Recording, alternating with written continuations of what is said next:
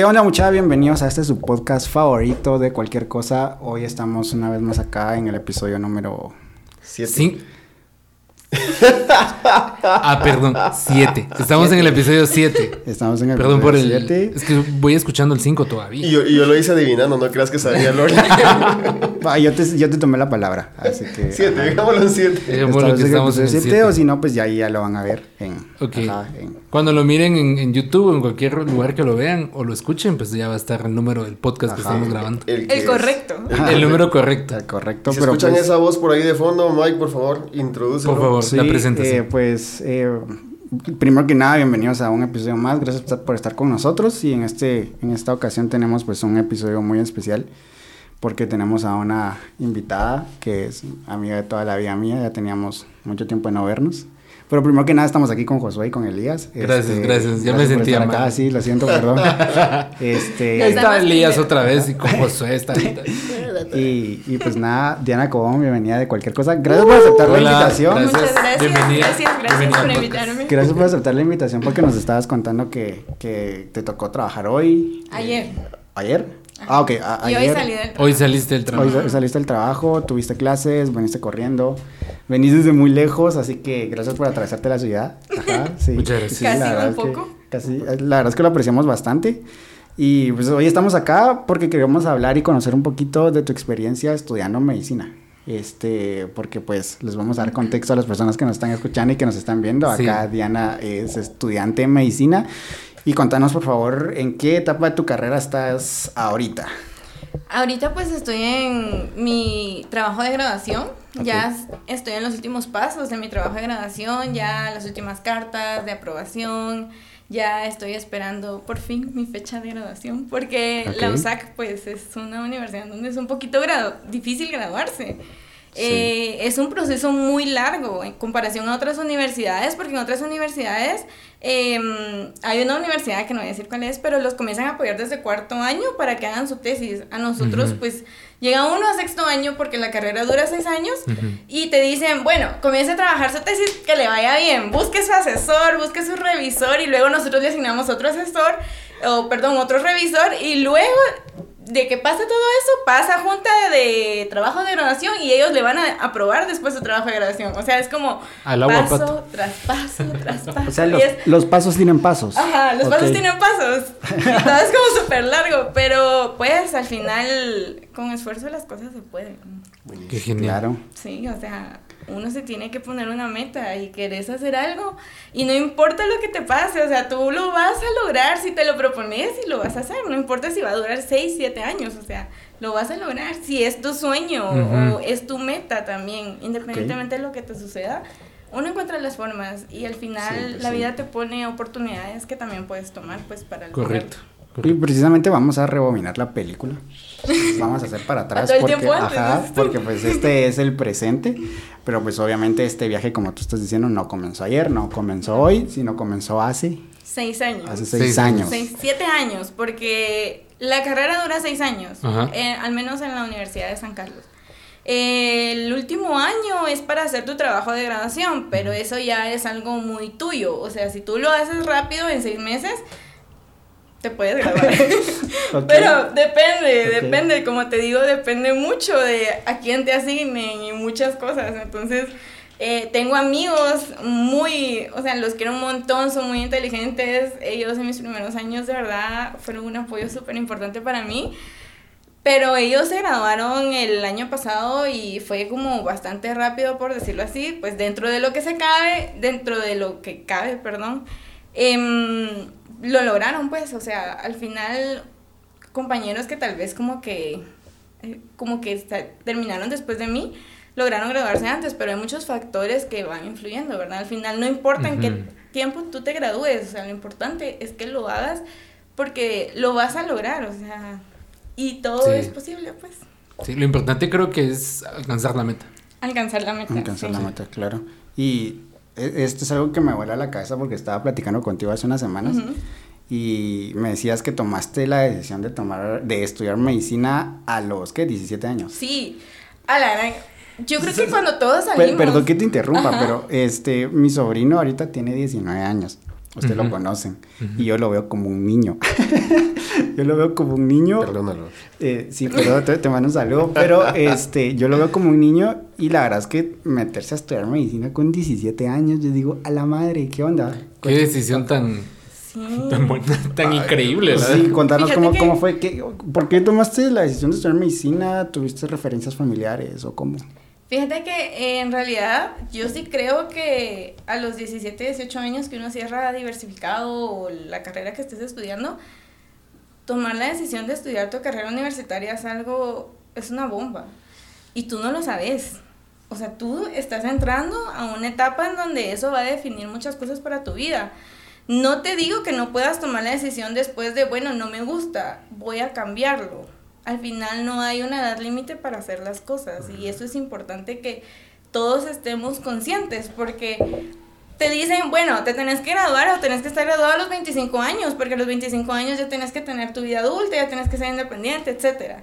Pues la sociedad te lo impone también muchas cosas, ¿no? Pero al final, a los 17, 18 años que tú tomas la decisión de estudiar tu carrera, es una bomba. Y suponete estudiar medicina también es una bomba, porque tú te vas los primeros 3, 4, 3 años, ajá, en clases. Lo que haces es ir a clases cuando todavía habían clases presenciales y recibes clases pues con tus libros, con tus amigos eh, y así. Luego entras a cuarto año y ya tienes contacto con pacientes y ya estás como clases y pacientes. Llegas a la, al hospital porque te asignan diferentes hospitales dependiendo tu promedio y ese es otro rollo completamente diferente. Ok. Em, pero entras y ya estás como, bueno, el primer día, recuerdo mi primer día de hospital, uno iba todo nervioso, ¿verdad? Así vestidito de blanco, uno feliz. Y dice, bueno, y hasta recuerdo que me peiné y así va. Entonces eh, llegué al hospital y tú entras, hay pase de visita médica a las 7 de la mañana. El jefe del servicio del hospital llega a las 7 de la mañana. Y tú tienes que saberte tus casos. Tienes como seis pacientes a cargo y tienes que saberte los casos. ¿Qué tiene? Diagnóstico, ¿qué se le ha hecho? ¿Por qué se le ha hecho? Eh, patología de la enfermedad. Eh, porque cuando pasan visitas es como, bueno, paciente con diabetes, qué sé yo. Y te dicen, ok, ¿y por qué le hizo esta prueba? Y tú así como... Ah, caray. eh, no lo pensé. Porque está en el libro. porque, porque así dice el libro. Y entonces, ah, ok, así dice el libro. ¿Y qué, qué busca allí? ¿O por qué lo está haciendo? ¿Por qué se le va a pedir a un paciente? Y si estu- estuviera en lo privado, eh, porque recuerden que en lo privado todo se paga, Ajá. la pediría. ¿O qué otra prueba pediría? ¿Cuál es el gold standard de tal Ok, ok, patología? ok, ok, ya, Y entonces ajá. es como, o sea, tú tienes que estar consciente de todo eso. Es la vida de una persona a la que tú estás como tratando, a la que tú estás influyendo. O sea, lo que tú hagas, la decisión que tú tomes, el medicamento que tú busques eh, darle al paciente tiene que ser la dosis correcta y el medicamento correcto, porque si no, él es el papá, el esposo eh, de alguien y no puedes estar jugando con Sí, eso. cometer un error. Ajá. Sí, sí, sí. Y es una gran responsabilidad. Como te digo, los primeros años o cuando uno entra en la carrera no estás consciente de eso. Por lo menos yo sé que entré en la carrera porque decía yo, bueno, eso es es súper bonito, es muy interesante. Me veo, ya me vi, de, médico. Pero, ¿y si tu, tuve influencia familiar? Por ejemplo, mi abuelita, ella era enfermera, pero era enfermera de puestos de salud en el interior. En donde en el interior están los enfermeros solos. No hay médicos. No hay médicos. Sí. O sea, los enfermeros la hacen de médico. O sea, Ajá. tienen, tienen Es- que, o sea, me imagino que tienen que diagnosticar, medicar. Ajá, ajá. Ok. O sea, y era impresionante porque mi abuelita cuando eh, se ponía a contarte cosas así, me quedaba así como, pues chica, mi abuelita sabe un montón. Y era impresionante como ella eh, también sabía muchas cosas médicas porque le tocó. Claro, claro, la se experimentó. Ajá. O sea, tuvo que. fue en la práctica el aprendizaje, literal. Exacto. Sí. Y también recuerdo que en su biblioteca, porque ya tenía una biblioteca en su casa, tenía libros médicos y yo así como, pero, y yo dije, bueno, qué, qué bonito, ¿no? O sea, ver uno a su abuelita y lo, yo la admiraba mucho, mi abuelita pues ya falleció, ¿verdad? Entonces la admiraba mucho y era impresionante cómo ella eh, se desenvolvía con los pacientes porque seguía dando cierta atención ya como de adulto mayor. Pero cuando podía, llegaba alguien a buscarla, ella como que lo atendía, por decirlo así. Entonces, la verdad es que era impresionante. Mi abuelita fue una gran inspiración para mí en cuanto a, a, a guiarme a, al tema de la salud, ¿verdad? Ok. Tengo un tío que también es médico. Él es, pues chica, ese es mi tío, o sea, un montón. Mis respetos, yo lo quiero un montón. Saludos a tu tío. Hola, tío. ¿Va a ver esto? Tío, buen Muchas día. gracias, tío. Por ¿Él va a ver esto, guiarme no? el camino. Sí, probablemente. Ok, saludos al tío de Gana. Em, mi tío, la verdad es que es muy inteligente, lo quiero un montón, lo admiro mucho. Él es pediatra, Ok, pero también se dedica a, a- en el ámbito de la educación, ¿verdad? ok. Como médico, pero también del área de educación. Entonces, me doy cuenta de, de que también ser médico no significa solo guiarte a, al- a ver pacientes. Hay muchas ramas a las que tú te puedes dedicar como en otras carreras, ¿verdad? Porque al final todas las carreras tienen diferentes ramas y tú te puedes quedar en, en, en una y quedarte como en esa rama y seguir ahí, ¿verdad? Y medicina tiene muchas ramas, o sea, tú llegas a ser médico general y de médico general luego puedes elegir un montón de, de De ramas. Y de esa rama puedes elegir otras más. Y de esa, y puedes elegir otras más. Y Entonces, aparte que tenemos un, perdón que te tenemos un, un área de estudio demasiado amplia con el cuerpo humano, ¿no? O sea, Claro. Claro. cualquier cosa nueva y cualquier cosa vieja sigue siendo crítica al final del día. Y hay pues. muchas cosas por, por encontrar todavía, o sea, hay muchas cosas por explorar todavía del cuerpo humano, del ser humano, que es impresionante. Es una Sí. máquina impresionante, Sí, de verdad. sí, sí, sí. Sí, y ahí sí, y me imagino yo que hay carreras que, bueno, hay dentro de la medicina hay que se complementan, digamos, eh, pediatra y neurología. Un pediatra que solo mira eh, temas de, de neurología en niños, así, wow. O sea, y- Ujú, Sí. sí. Y a todo esto, Diana, ¿cuántos años tienes? 25. 25, excelente. Es un, un- de cumplir. Buenísimo. Felicidades. ¿Cu- Gracias. ¿Cuándo fue tu cumpleaños? Ayer. ¡Feliz cumpleaños! Recién entraba a los 25, de 25 para arriba es un caos la vida. No, de los 25 a los 27, si por ahí podemos discrepar tal vez en pensamientos, pero los 25 a los 27 se viven las cosas un poquito extrañas, creo que vos me entenderás. ¿Ustedes tuvieron crisis de 25 años? Sí, bueno, yo, me acosté de 25 y me desperté de 30. Ok. Sí. Pa- pasa algo muy extraño, pero en muchos contextos Se de la la vida, vida. Sí, no, y pero ah, te mencionaba y te preguntaba porque pues mencionabas algo que es bien interesante. Eh, entraste de lleno y fuiste a tu primer día en hospital y te, ya te dieron como responsabilidades sobre esto y sobre lo otro. Y vamos, hablamos de la vida humana, hablamos de una enfermedad muy simple o algún caso muy simple, pero que puede ser complejo o viceversa. Y nada, o sea, sos un estudiante con edad promedio de, de- de- de vida que está viviendo otras cosas aparte de estudiar, pero que sobre eso empieza a ver la vida desde otra perspectiva. Esa es mi pregunta. ¿Cómo empezaste a ver tú en el término de medicina eh, la vida? Porque no sé si será así, hablábamos con anteriormente con, ¿cómo se llama? La cabra. Saludos a la cabra. Es- tenemos, tengo una amiga que es bombero y, Nanda. y ella nos contaba de que Sorry, ella, cabra. ella era muy diferente cómo tenía una percepción de la vida antes de ser bombero y después de ser bombero. Sí. Y le cambió el hecho, por ejemplo, de, de- de presenciar un accidente. Yo te soy honesto, yo presencio un accidente o miro sangre, yo, yo en lo particular, yo me desmayo. Entonces me imagino caminando a la pregunta de Elías, ¿cómo cambió tu perspectiva de vista o de vida? Por ejemplo, porque ella, Madurez, eh, perdón. ella, ella nos contó que estuvo eh, cuando sucedió la tragedia del Cambrai. No. Este, y nos contó cosas muy, muy eh, eh, fuertes de ver personas sin vida, eh, personas que ya solo habían partes de personas, o sea, ya no eran un cuerpo humano en sí. Entonces, todas esas experiencias traumáticas, pues a ella le llevaron a, como acá estaban diciendo, a ver la vida de una manera diferente. Me imagino que un hospital, más si estás en, en urgencias o no sé en, en qué área te estás desenvolviendo, pues miras cosas fuertes, o sea, ajá, ¿cómo, cómo, cómo manejas eso? En realidad, sí cambias mucho, ¿sabes? O sea, hay algo que te dicen y es como, usted enfrente del paciente, no te vas a poner a llorar enfrente del Ujú. paciente. O sea, tal vez sí puedes demostrar empatía y dolor, pero obviamente tienes que controlarte, porque no puedes, o sea, el paciente necesita un pilar ahí, o los familiares necesitan un pilar ahí que les dé como la seguridad de que pues le van a brindar la atención a su familiar o a su hijo, Amigo. esposo, amigo, alguien importante para alguien más, ¿me entendés? Entonces, sí cambias mucho, ves la muerte casi que de cerca. Todo esto lo digo desde mi punto de vista, claro, porque sé que mis amigos médicos, ellos lo ven desde otro punto de vista, seguramente a mí me pegaron otras Y hacemos el disclaimer de que este podcast se trata sobre experiencias personales, o sea, acá no generalizamos y precisamente... todos los médicos son así. así esa es la premisa de este podcast.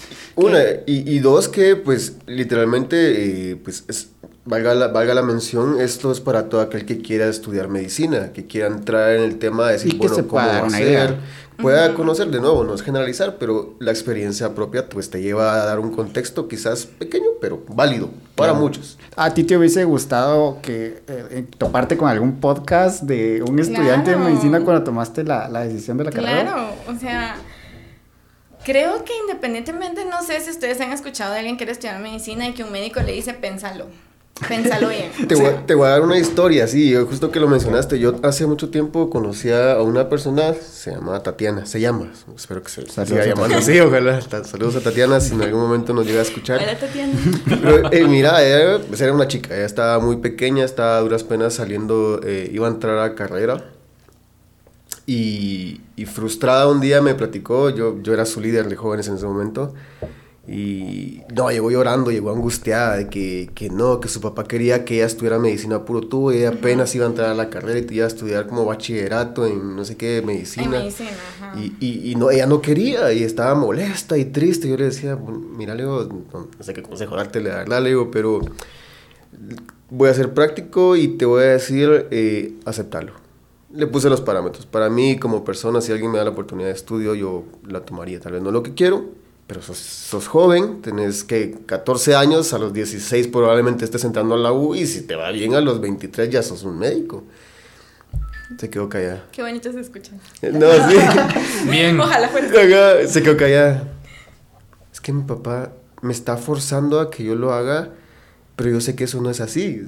ah, bueno, entonces soy realista. Le dije, posiblemente te lleve más tiempo o te lleve menos, pero algo seguro le dije. No vas a saber cómo es hasta que lo pruebes. Así quedó. Eh, la dejé de ver por X razón, al tiempo la vi casi como a los 8 años específicamente después y nada. Ya era médico, decía, ¿qué onda? Y no, que no, pues, no, que gracias por el consejo. Y, y te lo mencionó porque efectivamente eh, Mike te hacía la pregunta, te hubiera escuchado escuchar algo que te asesorara o por lo menos que te diera una inducción, una idea de medicina, porque pues sí, cuando estudias arquitectura, ah, te emocionan los edificios. Es que estudias ingeniería, no, que si es sistema, las compus, qué sé yo. Pero es medicina y es Sí. el ojo, la mano, el pie. Siempre, he tenido el concepto que estudiar medicina, bueno, desde que cuando era joven decía estudiar medicina, porque llega uno a plantearse qué voy a estudiar cuando entre a la universidad. Y era medicina. Yo, para mi punto de vista, lo descartaba porque sí, primero le tengo miedo a la sangre. eh, digo yo, imagínense estando en plena operación, doctor, porque está, porque está en el piso. Se desmayó el doctor otra vez. ¿Otra vez? el doctor? Yo sí. Llamen al médico, se desmayó el médico. de ahí me ponía a pensar, es una carrera que el margen de error debe ser mínimo, pero ha de existir. Ha de existir el, error humano en, en, todo, en toda carrera.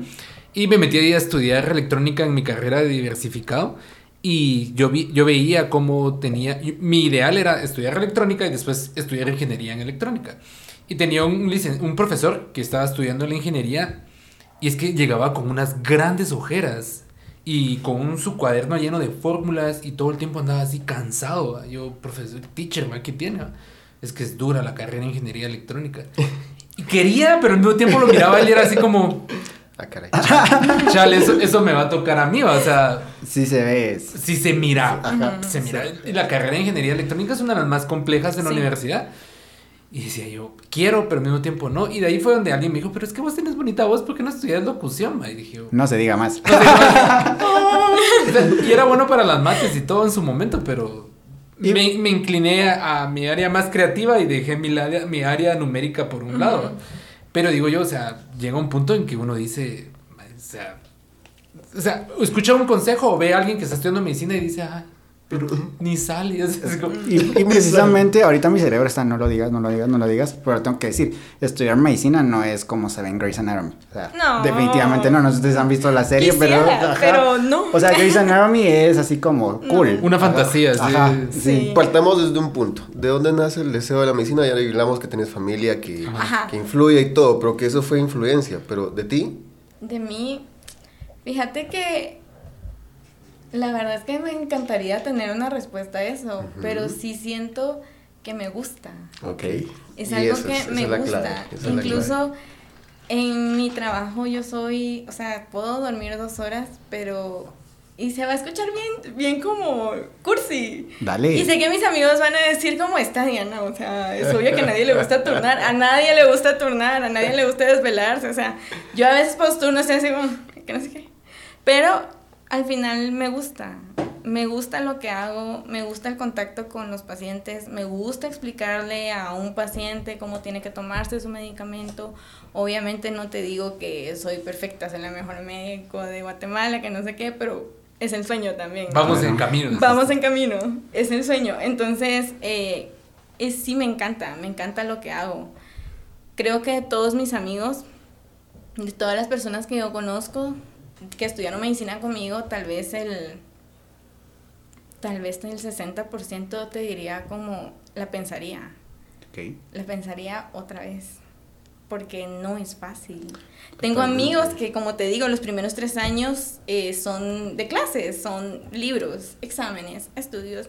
Eh, después del examen vamos a comer, vamos, no sé, porque pues te da un poquito de tiempo, ¿no? Pero cuarto año, entras al hospital, turnos, eh, o sea, La vida cansada. la vida cansada del médico de a la gran, o sea, hoy tengo clase en la ta- hoy tengo clase en la mañana, tengo que ir a tener a- tengo que ir al servicio a ver pacientes, me tengo que quedar hasta las 4 de la tarde. En lo que llegas de las 4 de la tarde a tu casa y de tu casa tenés que ir a estudiar o te vas a dormir un rato porque te levantas temprano, porque a las 7 ya tenés que estar en el hospital, pero a las 7 estar a las 7 en el hospital significa que ya tienes que saber tus casos. Y pacientes egresan un día antes e ingresan al servicio en la noche y tú tienes que llegar temprano a aprenderte el caso. Es decir, paciente nuevo, me tengo que aprender su nombre, edad, eh, o sea, todo. Y sacas un, un chivo, le decimos nosotros, un papelito con un resumen de todo del Claro. paciente. Porque obviamente tampoco eres una máquina que todo se te va a quedar de memoria. Entonces, em, yo recuerdo que yo llegaba a las 5 de la mañana al servicio a tomar signos vitales, a ver a mi paciente, ver que había pendiente, que había quedado pendiente de un día antes. Eh, claro que también depende mucho de qué tan lejos vivas, que si te iban a dejar, si tú llevabas carro al hospital y un montón de cosas, ¿verdad? Pero sí tienes que estar listo para lo que te toca, o sea, y como médico, em, no sabes que puede llegar a consulta. Entonces uno tiene que esforzarse por hacer las cosas bien porque, pues, como te digo, es el- la mamá, es el papá, es el esposo, es el amigo de alguien importante. Sí. Entonces hay que intentar hacer las cosas bien. Me gusta tu respuesta, porque me gusta tu respuesta y para recalcarla es porque te gusta. Me gusta. Porque te gusta. Esa es una buena respuesta. La verdad es que es un. Sí, sí, la verdad sí. Sí, Sí, como sí, te que- dije, me encantaría decirte una extensión de algo, pero simplemente me gusta. Y es que a veces resulta ser, y como de nuevo vamos al tema de que por si alguien que quiere estudiar lo va escuchando, y por ahí pues vamos a taguear a todos tus compañeros y amigos para que digan si es cierto o no.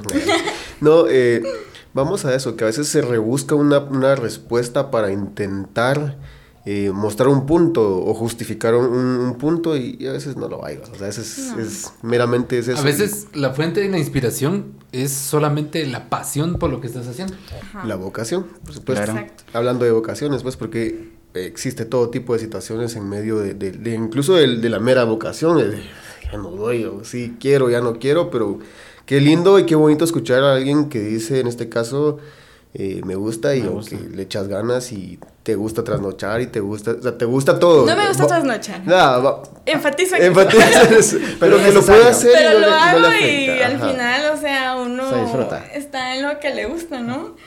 La vida hospitalaria es bien bonita, haces amigos. Ay, mira, en medicina, si tú eres amigo de un médico, sabes que ese, esa persona va a desaparecer. O sea, aparecemos esporádicamente. Es como, Ajá. ¿cómo estás? Que no sé qué, a ver cuándo salimos, sí, a ver cuándo salimos y ahí mueren. Porque no, mira, vamos a juntarnos. Mira, no puedo, tengo que estudiar, mañana tengo examen. Todo el tiempo hay exámenes, todo el tiempo hay exámenes. Eh, entonces es como, mira, no puedo, o sea, quiero, pero no puedo. Normalmente tus amigos son médicos porque todos vamos en el mismo rollo, los mismos días libres, por decirlo así.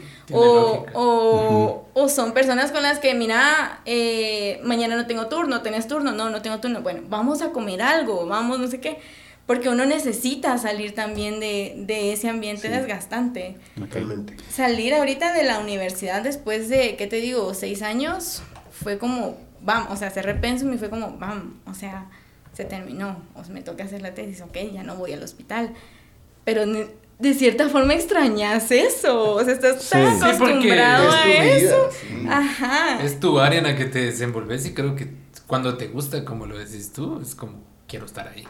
Y para irle dando un choque de realidad a los aspirantes a estudiar medicina, contanos cómo es la rutina, porque ya ahorita ya este, fui entendiendo que la carrera de medicina dura seis años y se divide en cuatro y dos años. En ¿O no? tres, tres y luego otros tres años. Ok. Y el último año, que es el año de trabajo de graduación. Ok.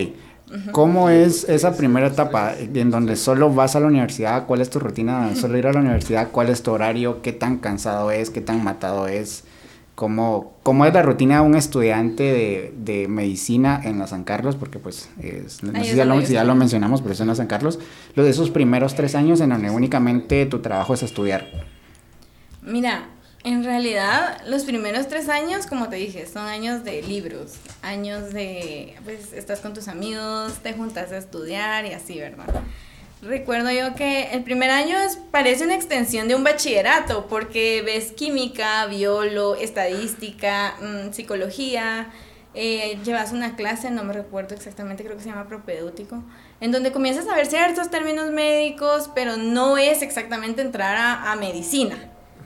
Eh, ese primer año, aunque se escuche así como extensión del bachillerato, dirás así como, ay, es el bachillerato. No, o sea, es como el bachillerato por 10, o sea, es como... Ok. Entre, recuerda que llegué a mi primera clase de biolo. Yo vengo de un colegio que es bastante bueno académicamente, pero obviamente hay otros colegios que uno dice, wow, o sea, ellos los, los, los enfatizan en, en esas áreas, ¿verdad? Entonces sí, sí se ve la diferencia el primer año, porque entran varios compañeros, amigos míos también, que yo decía, wow, o sea, ella sabe todo eso. O sea, yo sé, pero es que a ese nivel no, ¿va? Entonces es como, ¿y eso en qué momento lo aprendiste? pero era como, va, entonces entras. Recuerdo mi primera clase de biología y eso me dejó bien traumada porque em, uno entra y es como, bueno, el primer día ya leyó los primeros tres capítulos del libro, ¿verdad? Y es como... ah, Pero es el primer día. Y es como, el primer día se ¿Dónde está presenta. la pizza de bienvenida? Desde- ajá, del colegio que tu pedacito de pizza así. Así que bienvenido, así la clase adornada, así como el ciclo escolar. Ajá. y que te paras y mi nombre es. Ajá. Sí te la hacen, es porque decidí estudiar medicina y todos porque me gusta ayudar a la gente. Es la respuesta que todos dan en primer año. Ok. Y es como, ah, está bien. Y otros que dicen, no, porque... Se gana bien. Ajá. ¿Sabes? Hay, Quisiera. hay que ser francos. o sea, yo escuché y tuve la oportunidad de conocer a bastante gente que estudió porque después renunció a la carrera medicina que dijeron que, que nada, que iban a estudiar medicina porque ganaban bien. Quisiera. Sí se da esos Se casos. da, pero con mucho esfuerzo. Por supuesto. Y claro, depende qué calidad de médico eres tú, porque... Por supuesto. O sea, yo quiero estudiar medicina, me la voy a pasar copiando, claro, te vas a graduar. Porque es Pero- uno, los que lo hacen saben hacerlo y son muy buenos. Vamos a hacer una pequeña pausa porque acaba de venir la pizza.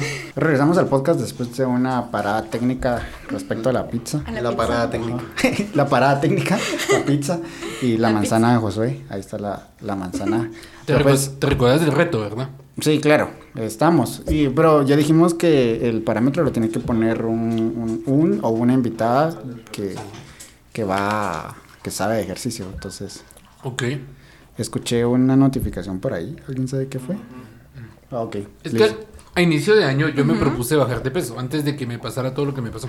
Ajá. Y después me pasó todo lo que me pasó y entonces ya era obligatorio hacer la dieta. sea, ya no no era opción. no era opción. Y apostamos con Miguel de que si yo bajaba de peso para final de año, teníamos uno, que correr unas 5K, subir al volcán. Y si yo llegaba a mi meta, que son 175 libras, que es mi peso ideal, que por cierto voy en 195, se tenía que quitar las cejas. No, Sí, otra quedaba vez. shred, así quedaba así. Tenía Ah, que sí. estar mamadísimo. Así tengo que terminar así, Arnold Schwarzenegger, así, Ah, a ok. final. Fuera parece. cejas, fuera pelo, todo el pelo del cuerpo, así. Todo el pelo. Sí. Y yo creo van- que en cámara no se me ve qué tan largo tengo el pelo. Sí lo tenés largo. Tengo largo. O sea, sí. lo- primero lo voy a pasar a la máquina, después lo voy a, le voy a pasar. Y va a ser en vivo. ¿no? Es- sería bonito que fuera un live. echarle crema de afeitar y. De ahí, en las cejitas, adiós cejas. Y le vamos a dejar las cejas Divi Queen, así, Ok. así pintadas. Así pintaditas. Pero tengo que llegar así, nice. ok, O sea, ya tenés una meta también. Sí, tengo una meta y lo quiero Yo quiero ver a Miguel Pelón. ok. Entre otras noticias, Entre otras noticias. Volvemos. Continuamos. Nos estabas contando de tu primera clase de, de, de biología Ah, sí. y que te dejó traumada porque te dijeron, ya leyó los primeros tres capítulos del... Es que entras y es como entras a la bomba. O sea, bienvenida a la universidad. Y es como. A La universidad. Y es que es lo que te digo. Sí pasa. ¿puedo ir al Sí baño? pasa. Señor. Mira, puedo ir al baño y se te quedan viendo así como. Para empezar, doctor, por favor. Y en segunda, puede salir cuando usted quiera. Y es como. Sí. ¿A, usted Claro, no, pero- ¿A usted no les pasó eso? De, de pedir permiso para ir al baño los primeros días de la dos tengo universidad. hermanos mayores, entonces todos me dijeron, no vas a decir esto, no vas a decir aquello, no es que, ok, sí. A mí lo, lo- lo que sí vi en clase fue que había unos que decían teacher, güey. Y es como. No sé, para, para, para, el, para el profesional era muy ofensivo. Sí. Licenciado, por favor.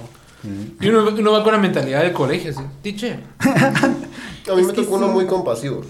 Que le decían, teacher, sí, mi hijo, decían. No, no, le, le valía. Muy bueno. Ahí te profesional, pero ya no te interrumpimos más. Continúa, hombre, por no. favor. El podcast se llama de cualquier cosa. Pero así sí, que sí, Pues de repente sí. saltamos de allá para acá. Ok. Y yo soy una que salta de tema en tema, por si no sí. se han dado cuenta, comienzo a hablar de una cosa Sí. y termino hablando de otra. Terminamos divagando, la verdad. Sí, Claro. Sí, claro, pero Claro. fluye la conversación y eso es bueno. Bueno, entonces recuerdo que llegué, em, la doctora me tocó una de las doctoras más serias. Eh, después de mis primeros días tenía un compañero, un compañero muy inteligente, la verdad, muy pilas él. Ya sabía un montón de cosas y era como y le encantaba leer y eso sí, o sea, si estás en medicina sí tiene te tiene que gustar leer y eso no es mito, o sea, eso sí es realidad. Sales de la carrera y tienes que seguir leyendo, porque salen nuevos tratamientos, Uy, sí. eh, nuevas técnicas, etcétera. Entonces no vas a parar nunca. Sí te tiene que gustar leer y te tiene que gustar sentarte a estudiar. La, la cosa es que llegué y era como, bueno, ya para mañana tienen que leer tal, tal, tal capítulo. El primero es de introducción, ese se lo terminan rápido. Y luego tienen que leer el segundo capítulo, que ya es célula ¿va? o tal cosa. Entonces es- era como, ok, está bien. Y recuerdo que era como, bueno, y para pasado mañana es otro capítulo. Y para y cada clase era un capítulo o dos capítulos. Y era como. Jesús, ya voy tarde. y entonces entras en un estrés bien fuerte. Es de lunes a viernes, la rutina. De lunes a viernes la rutina, sí. De lunes a viernes. ¿Hay eh, opción fin de semana o algo así? no, ¿verdad? Sí, no, si no, no, no. se muere. Y imposible tú llevas, tú llevas las clases todo el año. O sea, es como, por eso te digo, es como, de cierta forma, es como un colegio, porque tus clases de matemática todo el año, eh, biolo todo el año. Ah, ok, ok. Entonces, eh, ahí no es por semestres. Nosotros Es no, por año. no conocemos los semestres. es Ah, ok, por año. ok, qué interesante. Sí, y tiene y es como por bloques, ¿verdad? Entonces cada bloque es un examen. El examen, qué sé yo, recuerdo que el de biólogo tenía como ocho puntos, algo así, cada mesa redonda, que no sé qué, un punto o algo así, pero tú ves irte esos puntos. Entonces es como, bueno, te tenés que esforzar porque algo no te hay algo que no te dicen cuando tú entras a la carrera de medicina, al menos en la Universidad de San Carlos. Tu promedio es muy importante. El promedio es muy importante porque el promedio te va a ayudar a elegir hospital. Cuando llegas a cuarto año, te ponen en categorías A, B, C, D. A, todos los que no perdimos ningún año y nos fuimos en limpio. B, eh, recuerdo, no, es- no estoy muy consciente bien de las categorías, pero sí te van separando como los que sí perdieron años, eh, los que hicieron retrasadas y así. Si tú tienes un, promedio, qué sé yo, de 80, pero eres categoría B, el promedio de 75 categoría A va a elegir antes que tú, Ok. porque se fue en limpio. Ok, ok. Pero el que perdió, hizo retrasada, no sé qué, bajaste de categoría. Tienes Tiene que esperar. Pero, y, bueno, no sé, ahorita pensando, los que peor promedio tienen, lo digo con todo respeto, los que peor promedio tienen, su desempeño sí es, es menor o pues mira. porque me imagino yo de que pues o sea si van a elegir a los mejorcitos y los mandan a un hospital creo que había un, habría una diferencia de desempeño en el hospital En lado. ajá entonces no sé qué tanto afecta eso. lo pregunto porque pues lo ignoro sí, y sí, se vale preguntarlo porque sí es algo como que esas categorías y todo sí son bien pesadas, pero tú no lo sabes hasta que llegas a cuarto año y te toca elegirlo. Por lo menos a mí, yo me enteré en segundo año, pero ya había sacado yo primer año y ese promedio de primer año es donde tú te puedes dar el plus porque es la extensión de un bachillerato, un O bachillerato plus, pues. pero ese es un sí. life hack para los que van a entrar Ajá, a esto. Esfuércense mucho en su promedio, es muy importante. Tome nota. Muy importante. Em, el promedio sí es muy importante. Lo volvió a recalcar. Número Sí, 3. promedio ajá. Entonces, em, lo que pasa es que si tú haces una retrasada, en primer año tú llevas, creo, si no estoy mal, 8 o 9 clases. Si tú haces una retrasada, el total de eso te lo dividen dentro de ya 10 clases, ya no dentro de 8, que son las normales, ¿verdad? Y así va disminuyendo tu promedio. También tiene mucho que ver cuando tú saques el inglés de la facultad, que también te lo piden. Si tú eres categoría A, pero no tienes inglés, te vas hasta la parte final de la lista. Ok. Entonces es, es o sea que nada de nada todo. te sirve ser así el inglés Sí, ajá. Pero te dan chance, te dan chance, o sea, desde el principio te dicen, métanse a sacar el inglés de una vez porque cuando ustedes lleguen a, a cuarto año ya lo van a tener, ya no van a tener ningún problema, o sea, es como, pero esas cositas que no te dicen, ¿verdad? O sea, a mí me lo dijo un amigo que ya estaba como en cuarto o quinto año y me dijo, mira, tu promedio es muy importante. Entonces te tenés que esforzar mucho en mantener tu promedio. El que llevas está bien y, e intentar mantenerlo.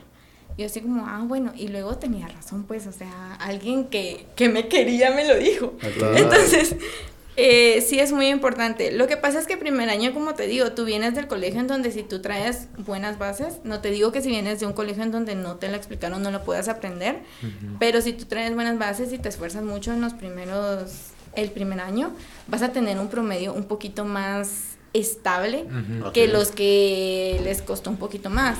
Y te lo digo ¿por qué? Porque yo entré a la universidad y era como, ok, yo, o sea, uno es inteligente, todos somos inteligentes cuando entramos a la universidad, pero Ok. al final em, sí ves la diferencia de los que traen buenas bases de otros colegios que sí se enfocan así como ah, tal, tal, tal.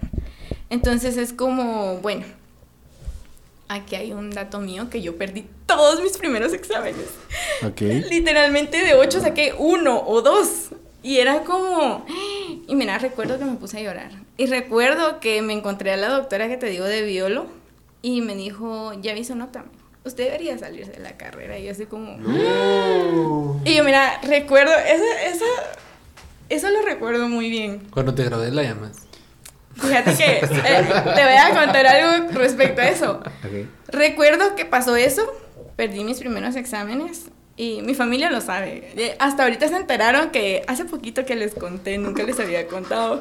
Recuerdo que estaba en mi cuarto llorando y pasé días porque yo lloro mucho, ¿verdad? Entonces estaba llorando y era como, "Ah, no puede ser. no puede-". Y uno se mete cosas en la cabeza como, "Ah, no soy para esto, o sea, ¿qué, qué estoy haciendo aquí? Veo y uno se compara con los que vienen así como con buenas bases y así y dice, pues chica, pero ellos ya lo saben. Pero nunca pensás, yo lo puedo aprender, Ujú. yo puedo, o sea, Sí. yo puedo. Recuerdo que pasé días llorando y dije, bueno, aquí me quedan dos opciones. O lo sigo intentando y me esfuerzo, o mejor me salgo. Y fue como, yo no me voy a salir, yo esto es lo que quiero, o sea, me voy a esforzar y lo voy a hacer bien. Recuerdo que esos mis amigos, que todavía somos muy buenos amigos, nos acabamos de ver hace con una amiga hace poquito y le dije, mira, justo estábamos hablando de eso y le digo, mira, no sé si tú estás consciente, le dije, pero yo te agradezco mucho, mucho porque ella, eh, después de las clases, recuerdo que se sentaba conmigo porque ella me dijo, a mí me sirve mucho enseñar. Y entonces fue como, mira, dale conmigo. O sea, me, necesito que, que me enseñes lo que tú sabes. Y ella, y esas, esos amigos, tu grupo de amigos de la universidad, te puede dar un plus. Te puede dar un plus, así como mis amigos eran como, hoy nos vamos a juntar a estudiar. Y era como, claro, claro. O sea, claro que son amigos que te decían, vamos a, a tal lugar o salgamos, no sé qué. Pero eran amigos que te decían, primero estudiamos y luego vemos lo demás. Hay gente que te dice, no, hombre, vamos a, a, a no sé, a un bar que está ahí cerca de, de la facultad. Y ese lugar explotaba, o sea, tú mirabas ese lugar y era como ya no cabía gente y seguía entrando gente y seguía entrando gente. Y era como, tenemos examen mañana. Vivir al límite. Aquí lo estudiamos. Pero recuerdo que perdí todos mis primeros exámenes. Pero, pues, haciendo un paréntesis, no fue por estar yendo a visitar. No, no, no. Ah, no, la porque no, puede no, estar no. escuchando la familia. No, no, no, no, no. No van a creer, no. Recuerda que. Sí, Pero Claro que no. en exclusiva. Ajá. No, no, la verdad es que no, eh, no es como mi mundo tampoco. Ok. Ok. Entonces, eh, recuerda que me la pasé llorando y luego dije, bueno, hay un catedrático de física que da repasos. De biólogo, pues me tengo que poner a, a- a estudiar y analizar bien el libro. Ok. Química, pues puedo comprar unos folletos que, porque siempre en la Universidad de San Carlos hay folletos para todo, ¿verdad? Entonces, te puedo, puedo comprar esos folletos y me van a servir. Entonces, mis amigos eran como, bueno, nos sentamos a estudiar y comencé a estudiar y comencé a estudiar y comencé a estudiar y comencé a estudiar. Para no ser las cansadas, entré, gracias a Dios, entre todas mis clases ganadas el primer año. Ah, Ok. Qué nice. Entonces es como, era lo que yo te decía, es tu sueño. Puedes fallar, todos fallamos.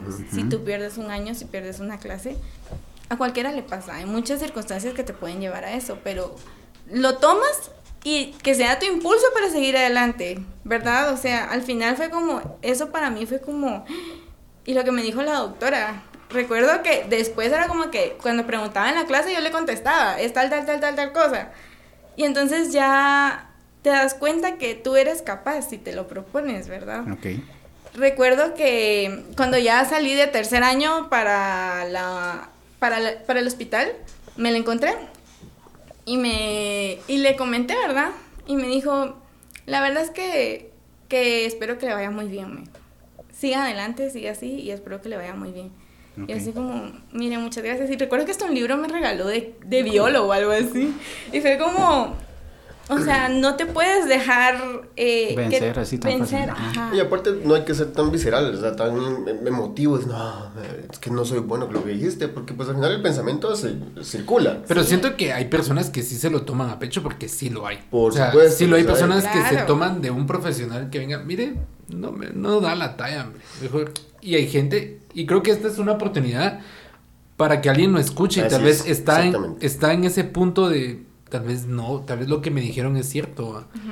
Y tal vez lo que tú nos estás contando ahora le sirva a esa persona que lo escuche y decir, rayos, o sea, sí tengo la capacidad. O sea, porque creo que tú lo decías al inicio, todos tenemos la capacidad. Entonces, tal vez es el impulso que necesitan muchos. Claro. Creo que usar pues esos malos comentarios como combustible, ¿no? O sea, Claro. sí, no sé qué tan, bueno, no sé qué tanta personalidad o si has notado algún patrón entre los estudiantes de medicina, tienen que tener una personalidad muy definida o si es así variada, porque pues, eh, no sé, por ejemplo, en la carrera de, y acá Josué lo podrá desmentir, en la carrera de comunicación, locución y todo eso, pues sí, como mínimo tienes que ser un poquito extrovertido, no sé si estoy mal. Pero en Sí. medicina, no sé, aparte que me imagino que hacer una carrera muy competitiva entre, entre, entre los Sí. propios compañeros. Incluso eso de las categorías, eso es pura como competencia también entre todos. O sea, Ok. tú tienes más Ok. promedio que yo y así, o sea, siempre, siempre está eso así. Entonces, en realidad, alguna personalidad de estudiante de medicina, no sé. La verdad es que no, no sabría Ok. responderte eso porque mis amigos son muy diferentes. Pero sí sé que, que todos, uno los ve y dice, pucha, que esa persona es, es inteligente, ¿va? O sea, sí, sí. Sí se la sabe, sí. Se desenvuelve y así te das cuenta, ¿verdad? También tienes que saber eh, expresarte y explicarle con papelitos, con estrellitas a tus pacientes cuando sea necesario, tener paciencia. eh, sí, sí, y quiere mucha empatía, ¿sabes? Claro que hay gente que no tiene empatía dentro de la carrera de esas. ¿Crees que con los años se pierde esa empatía? Eh, sí, fíjate que estás tan rodeado de eso y estás tan acostumbrada a esa vida que te das cuenta que llega un punto en donde te quedas así como, "Ah, pero si esto le está pasando y yo no estoy sintiendo como tristeza por esto. O sea, Es, es, una buena pregunta, justo que la planteaste. Y sucede mucho, y creo que la gente hasta, y puedo incluirme, puede sentirse hasta cierto punto golpeada por, por una actitud de un médico. Eh, yo tuve una experiencia, perdón que te interrumpí, tuve una experiencia que me, me disloqué la, la clavícula. Fue un 13 de diciembre, XY. Nunca fui al médico.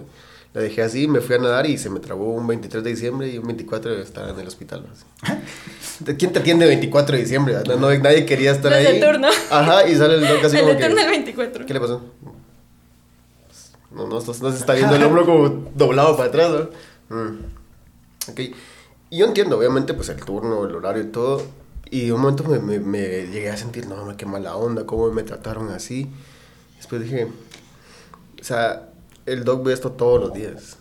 El doc ve esto todos los días y quien no le haya hablado de mil formas al doctor, tampoco es una justificación para nadie, pero digo, claro, yo estoy pasándola mal y tal vez lo que quiero es que diga, no, mi hijo, ay, pobrecito, le voy a parar su hombrito acá. Tal vez, yo, sé que, tal vez no eso, pero a, a, mí me pasó también hace poco que fui, no sé si decir, fui con un doctor donde vamos los trabajadores que tenemos seguro de, Alex. Alex, Alex.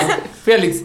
Y recuerdo que está, había mucha gente. Yo nunca había ido a Alex. Eh, gracias a Dios siempre me pude tratar en lo privado, pero pues eh, fui a Alex, fui a Alex.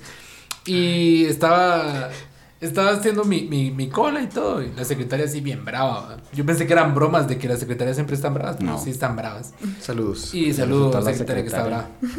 Y entré con la doctora viendo mi expediente, ¿verdad? porque pues... Eh, venía, traigo un expediente de la Liga del Corazón, entonces le expliqué, ¿qué tiene? ¿Qué siente? Está gordo. Se me queda, está gordo, tiene que bajar de peso.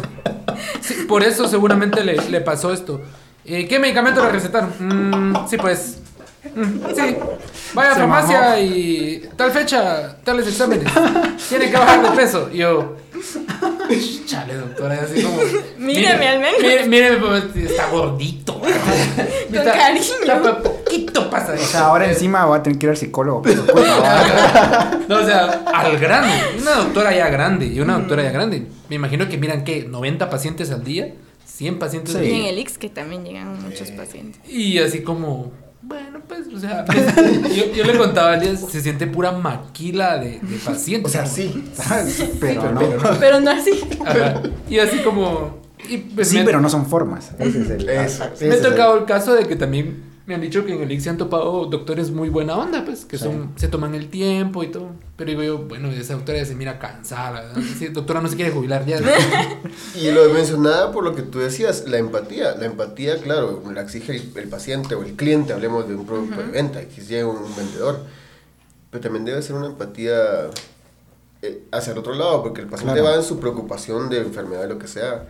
Pero no, o sea, seamos francos no sé si en todos casos, pero entiendo que hay doctores que, pues, no, como tú dijiste, a veces dos horas de sueño a cualquiera le cambian el día, pues. Claro, ajá. o que estés durmiendo y que te lleguen a despertar, ¿no? O sea, y sumarle tus asuntos personales, familia, XY. O creo que esa empatía es en dos vías. Dicho sea de paso, si alguno se ha enfermado y alguien nos está escuchando y se ha enfermado, pues procuremos esa empatía también con el médico, eh, independientemente de... Como lo hablábamos con los policías también, o sea, creo que nuestro, o sea, nuestro deber es ser empáticos con todos. Con todo el mundo. Sí. Sí, porque fíjate que recuerdo esos turnos. Mi época de turnos del hospital de estudiante. Eh, tú entras a las 7 de la mañana, hora oficial. Recuerdo que tienes turnos cada cuatro días. Cuando todavía teníamos, en la mañana ibas al servicio, te quedabas en tu servicio, turnos cada cuatro días, te quedabas toda la noche y al siguiente día te quedabas todavía en tu servicio. Entonces te ibas, qué sé yo, cuatro o cinco de la tarde. Cuando, estaba, cuando estuve en mi rotación de cirugía en un hospital que era uno de los más duros para cirugía, em, recuerdo que hice 48 horas seguidas y estaba así como... Y estás así como pero yo, o sea, yo siendo estudiante. Luego cuando los que están de residentes, que son los que ya son médicos generales, pero que están sacando la especialidad en cirugía, ellos pasan tres días despiertos. ¿Por qué? Porque la cantidad de pacientes que llegan a un hospital público es, es impresionante. ¿Cuántas horas se, se, se, echan en promedio? ¿Cuántas horas se echan tú ahorita de, a la semana? A la semana de, de, turnos. de turno Pues ahorita turno cada tres días, son 24 horas de turno. Entonces son como dos veces a la semana. Ah, ok. Pero descanso dos días. Pero es diferente cuando estás estudiando, ¿verdad? Claro, claro. Porque estudiante, deja, deja tus turnos, o sea, tenés que estudiar.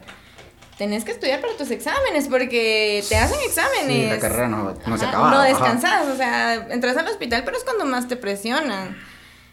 Para que saques buenas notas, pues, o sea, y ya no tenés tiempo. Es la, es la que te decía, nosotros desaparecemos de la vida de todo el mundo. Porque. Y, y cuesta mucho que per- las personas entiendan ese punto. Sé que no es algo fácil de entender tampoco, Sí, ¿verdad? O Por sea, supuesto. No sé, o sea, si uno pues tiene amigos con los que se ha llevado mucho tiempo y así, y uno desaparece porque pues tienes que estudiar y te encerras a estudiar o con tus amigos de la carrera porque ellos tienen que estudiar lo mismo, entonces comenzás como a hacer otro tipo de amistades, ¿verdad? Y esos amigos que están en la carrera se quedan. Y también en la carrera te das cuenta. A este mi amigo yo le referiría a un paciente. Este mi amigo es bueno.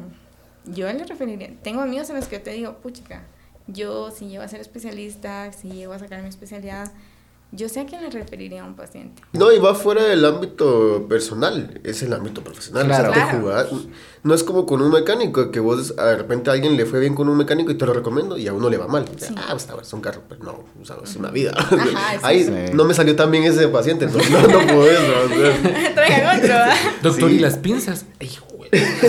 Entonces sí, cabal, o sea, no puede referir, y va fuera del ámbito emocional y personal y va al, a lo Claro. profesional, va a lo Claro. profesional netamente. Entonces Claro. creo que no debe tomarse a pecho a la persona Sí. si, si la escucharon, pues No. lo sentimos. No, pero o sea, va fuera de eso. Sí. Y es algo que hay que tomar muy en cuenta, de nuevo. Sí, claro, es una, y como te decía, es una responsabilidad, es una bomba, porque llega un punto en donde también es legal, ¿no? Eso te, Sí. te quería preguntar, que también tiene sus consecuencias legales. Claro. De de Es una un vida, médico- ¿no? ajá, que, sí, la- yo vi hace poco un video, no me recuerdo si fue en TikTok, ¿no? de que arrestaron a un médico que pues lamentablemente su paciente falleció, pero él explicaba de que él no había tenido la culpa y explicaba las razones por cuál y otros me- otra, otros médicos de, explicaban de lo que de lo que él decía y que el, la- el Tenía paciente razón. había llegado muy grave Ajá. para que él lo salvara. Y pero aún así actuaron legalmente contra él y pues procedieron y se lo llevaron se lo llevaron preso ¿va? y qué difícil la verdad porque creo que por mucho que un médico sepa mucho hay cosas que solo están dentro de las manos de Dios pues o sea hay Claro. cosas que ya se le escapan al médico y, y pues o sea pobre doctor ¿va? se pasó por ese proceso creo que está libre pero qué difícil es lo que Sí. dices tú o sea ya es un proceso legal. Claro, y como te decía, o sea, tú tomas decisiones en un ratito. Y entonces uno intenta hacer bien las cosas, ¿verdad? Para lograr tomar esas decisiones, tú tuviste que estudiar al menos seis años. Y porque cuando estás de estudiante siempre hay médicos como que te van guiando, ¿verdad? O sea, mira, hacerle tal cosa a tal paciente, mira, no sé qué. Entonces tú ya como que... eh, hay unos que sí se atreven como a discutirle al, al médico como, mire doctor, yo pienso que esto y esto y esto, ¿verdad? O yo pienso esto. ¿qué opina usted de esto? O a veces solo estás como de cumpliendo lo que te están diciendo porque ya te quieres ir. Entonces, Que también pasa. que también pasa. Me recuerdo, te decía de los turnos de la cirugía porque llega un punto en donde estás tan cansado. Son las 2 de la mañana y no has, no has ido a comer, no has almorzado, no has cenado. Y estás como, a la gran- recuerdo que yo salía con mi botella de agua al parqueo del hospital y era como que me pegué el aire, por favor, porque... Y entras de noche, o sea, entras de madrugada, todo oscuro, y cuando salís tú es como, ya se oscureció otra de vez. noche otra vez. o sea, se te va, se Es te de va noche otra vez y ya llegué. se te va la vida, se- en realidad se te va la vida, se te va la vida y yo le decía a mi mamá, pues chica, yo me recuerdo cuando entré, que 17 años a cumplir 18 años y ahorita es como, ¿A qué hora O sea, pasó todo esto? ajá, Sí. o sea, sí sé cómo fue, sí sé todo, pero te quedas así como, estoy yo estoy ahorita saliendo cuando tengo amigos que ya cerraron hace rato, qué sé yo, están como en unos planes de un trabajo súper formal y que no sé qué, y uno de médico está cerrando a los seis años y te quedas así como, bueno, ahorita puedo comenzar a trabajar. Sí, pues. Porque suponete hay carreras que te permiten eh, trabajar en el proceso. Ajá, exacto. Pero a nosotros no. No sé, o sea, por lo menos en la USAC yo sé que conocí uno o dos que lo hacían, pero en un punto donde lo tenés que dejar porque ya no te va a dar tiempo, ¿verdad? Sí. Porque todo es rotativo. Todo es muy rotativo. Tengo una duda médica, no quería llegar a este punto, pero tengo una. ¿Cómo saben diferenciar o cómo aprenden con el tiempo a diferenciar una enfermedad de la otra? Voy a poner en contexto. Yo antes miraba muchos programas en el Discovery Channel, eh, o no sé si eran que se llamaban Parásitos Asesinos. Era muy bonito programa. Pero era increíble que ellos llegaban con ciertos síntomas y los doctores creían que era algo leve. De ahí volvía a llegar el paciente con el mismo síntoma y, y no, o sea, lo que el tratamiento que le habían dejado anteriormente no era eso. Y tenían que empezar a rebuscar y a rebuscar qué es, qué es, qué es, hasta que daban con, con lo que era. Pero en el proceso, pues la enfermedad había avanzado un montón. Pero ¿cómo llegan a identificar eso? O sea, ¿cómo sabes que es una migraña normal a, que puede ser algo más peligroso? Y voy a acompañar la, duda de, José, porque creo que no la vas a responder muy bien. Yo fui con un dolor eh, de rodillas porque pues lastimosamente por la pandemia yo hago mucho ejercicio, gracias a Dios, y me gusta hacerlo, porque quiero comer bien y, disfruto comerme la pizza. Era lo que te decía yo. Eh, pero me estaba acostumbrando a, cargar pesos y en la pandemia fue un parón en seco, entonces dejé de ir y mis rodillas sufrieron un desgaste de, de ¿cómo se llama? Cartílago, ¿no? De cartílago. Entonces, pero yo llegué y así, mire, que me duele cuando camino acá y estoy acostado. Ok, vamos a revisar. A ver, respire, sí. ¿Qué? ¿Qué tiene que ver eso? Le duele acá, ¿qué? Le, le, duele aquí la garganta, así. Sí, pero es que el dolor es aquí abajo, le decía, como dos veces le dije, sí, es que es la rodilla, le dije. Y me quedé así como que, ¿por qué me revisa ahí? Le dije, si, si esa es mi duda. Y ella me explicó, dije, mmm, dije, oh, qué interesante, si me preguntas, hasta me pidió que tosiera, y así, ¿qué? ¿Qué rayos? O sea, cuando la pregunta de José, es interesante, la verdad. Porque en un momento efectivamente fui a otro médico antes y fue como que, ah, sí, pues, no, mira, ahí lo más seguro es que hay que hacer un examen de esto, de lo otro, aquí hay, y no, hombre, me va a morir, le dije, Y esta otra doctora fue, era, era cubana, es cubana, tengo que quitarme el era, no sé por qué, es cubana, ojalá que todavía esté vivo. Es. ya que se refiere a todo el mundo en pasado, ¿verdad? Sí, no, que... Es que... Espero que a mí no, porque ya me preocupé. Mi trabajo me hace mucho y creo que vos te has dado cuenta que como todo revisión siempre lo veo como que esto es así, esto era así, hay que cambiarlo así, aquí ya. Entonces, pero esta otra doctora, súper sencillo, ella se fue a esto, tosa, le muevo aquí, así, no, es esto. Sí. Ok. Era culpando la pregunta de José, ¿cómo se llega a ese punto de decir... Mm, ¿O qué técnica les enseñaron para poder hacer eso? No hay ninguna técnica. En realidad, era lo que te decía. Tú tienes que estudiar bien a profundidad y puedes aprender. Estás en un año y estás aprendiendo en cómo funciona toda la enfermedad. Y luego aprendes qué medicamentos dar. Pero llegas a la práctica y te das cuenta que, ok, él me está diciendo que tiene esto. Pues chica, ¿y ahora qué? Entonces te quedas así como, bueno, y comenzas a bajar libros. Ah, estos síntomas y signos que él tiene pueden ser sospecha de tal cosa. ¿Cómo se examina esto en tu cabeza? Obviamente no pensas así, ¿va? Pero solo se va dando. Entonces te quedas así como, mm, mire, eh, tú ponete un apéndice, ¿va? ¿Cómo lo diferencias de un dolor abdominal diferente, ¿va? Entonces es como, mire, no sé si alguien ha tenido apendicitis, pero le levantan la pierna, le piden que salte. ¿Te, duele? Eh, te dicen así como, te palpan, escuchan ruidos intestinales. Mire, le ha dado fiebre. Mire, em, está vomitando, ya comió, tiene hambre, no sé preguntitas que te van guiando como para cierto diagnóstico. Claro, claro. Sí, pues no es como que diga, ah, esto es así, así. No, no es como un checklist. Y me imagino que hay enfermedades que se parecen. Claro, por eso es que tú tienes que estar así como bien consciente de cómo se diagnostica esto de lo otro, cómo lo vas diferenciando. Y por eso es que hay subespecialidades, ¿verdad? Llega uno en donde, claro, uno admite que hasta aquí llegas, entonces referís a tu paciente, mire, yo creo que necesita que un cardiólogo lo vea, necesita que un endocrinólogo lo vea, no sé si han visto, pero últimamente eh, la tiroides ha sido como hipotiroidismo, hipertiroidismo, muchas pacientes que antes no recuerdo. No pasaba. No pasaba mucho, sí. Pero es que pasa algo, la gente no sabe que lo tiene hasta que va al médico, o sea Tú entras por una cosa y salís como con 10 medicamentos, pero es porque tú nunca has ido al médico. Entonces, hasta que tú vas al médico y uno de médico no es como que tú vengas, mire, me raspé. Ok, pero yo te veo que tus ojitos están amarillos. Entonces es como. Entonces te, te, te, quedan viendo así como, ok, mire, eh, mm, qué sé yo. Entonces te comienzan a preguntar un montón de cosas y te, bueno, mire, yo sé que se raspó, pero necesito hacerle estos exámenes. ¿va? Entonces ahí de que tenés problemas eh, en tu hígado o algo así que tenés, qué sé yo. Eh, sí, pues si fuiste por un raspón. Sí. Ajá. Claro, pero, entonces se basa en un análisis general. general, más que sacar una conclusión de un checklist de que pa- padece de esto, padece de esto, ah, entonces es esto, es un análisis general. Sí, porque al final, como te digo, o sea, si vas a ir al médico, pues también como que uno intenta dar una buena atención, ¿no? Entonces, Sí, entiendo. Sí, sí. A mí me pasó hace poco de que fui por lo de la hipertensión y me mandaron a hacer exámenes, pero la doctora me pesó y todo y me dice, está muy gordito. Eh, sí. no, pero es- es- Sí, no, fue, lo sé, hombre. no fue- ya. no fue- no fue la misma, fue otra doctora. El- la, la doctora la quiero mucho. ¿no? Del aire. Y me dice, estás muy gordito y me preocupa tu hígado, me dice. Y porque puedes tener hígado graso y puedes tener cirrosis, me dice. Y yo así, vamos a hacer un examen de eso. Y pues me dice mi examen, me dice, no, tu hígado está sano, me dice. Tu hígado está sano y pues sí, tienes el colesterol alto y lo tienes que bajar, pero tu hígado está sano. Y yo, ay, gracias. Hay un video, no sé si ustedes lo han visto, que sale el chavo y dice, en paréntesis, y se sube al carro con la esposa. ¿Cómo te fue, gordo? Le dice, bien, bien, ¿qué te dijo el doctor? Le dice, no, que sonríe y que sea feliz. Y el chavo se queda.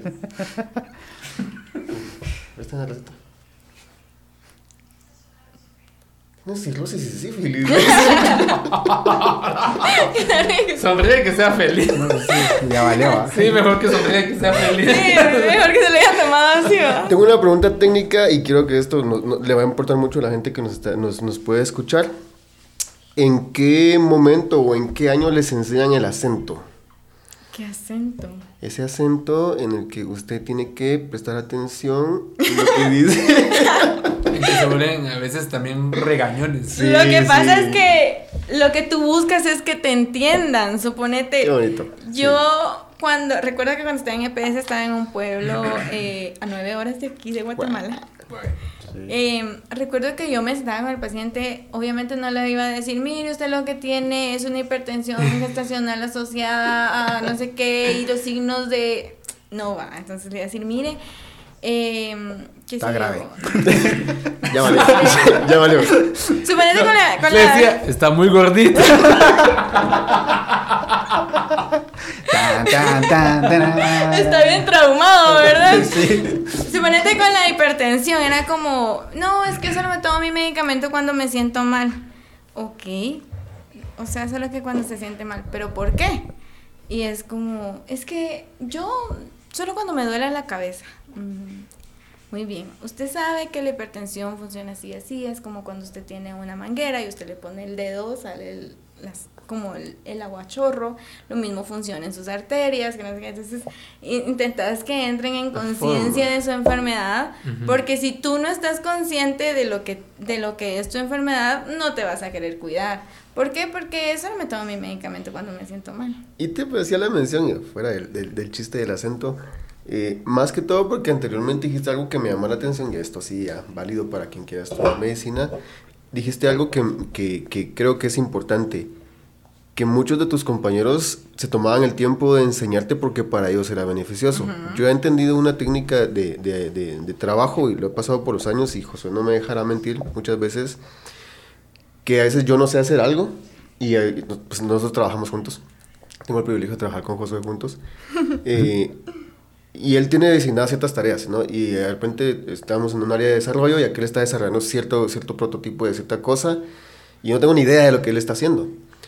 Pero me gusta, ¿no? Entonces de repente eh, aquel está trabándose en las carretas y yo digo, bueno, hagámoslo juntos, ¿no? Y de repente digo, ¡ay! eh", Yo me emociono, ¿no? Yo. Lo solucionamos. Y me encanta la forma en la que uno aprende mucho más enseñando. Claro. Y digo, wow, y, ¿no? y lo vemos, yo creo que te has dado cuenta que sucede mucho. Y dijiste eso y creo que es muy importante recalcarlo para todos, y no solamente para el que quiere estudiar medicina, sino en todas las carreras.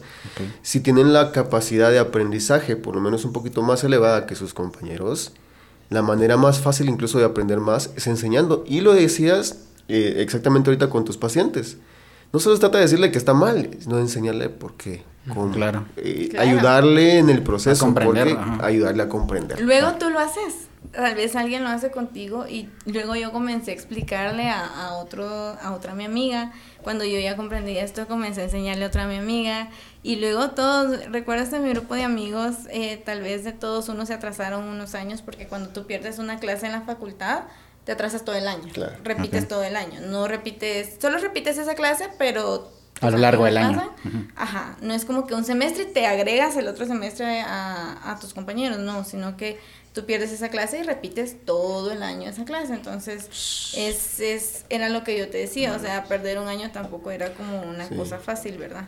Entonces, recuerdo que luego esa mi amiga se sentó a explicarme unas cosas de estadística, que era una estadística plus, era bioestadística, ¿verdad? Entonces era como, ok, era estadística plus.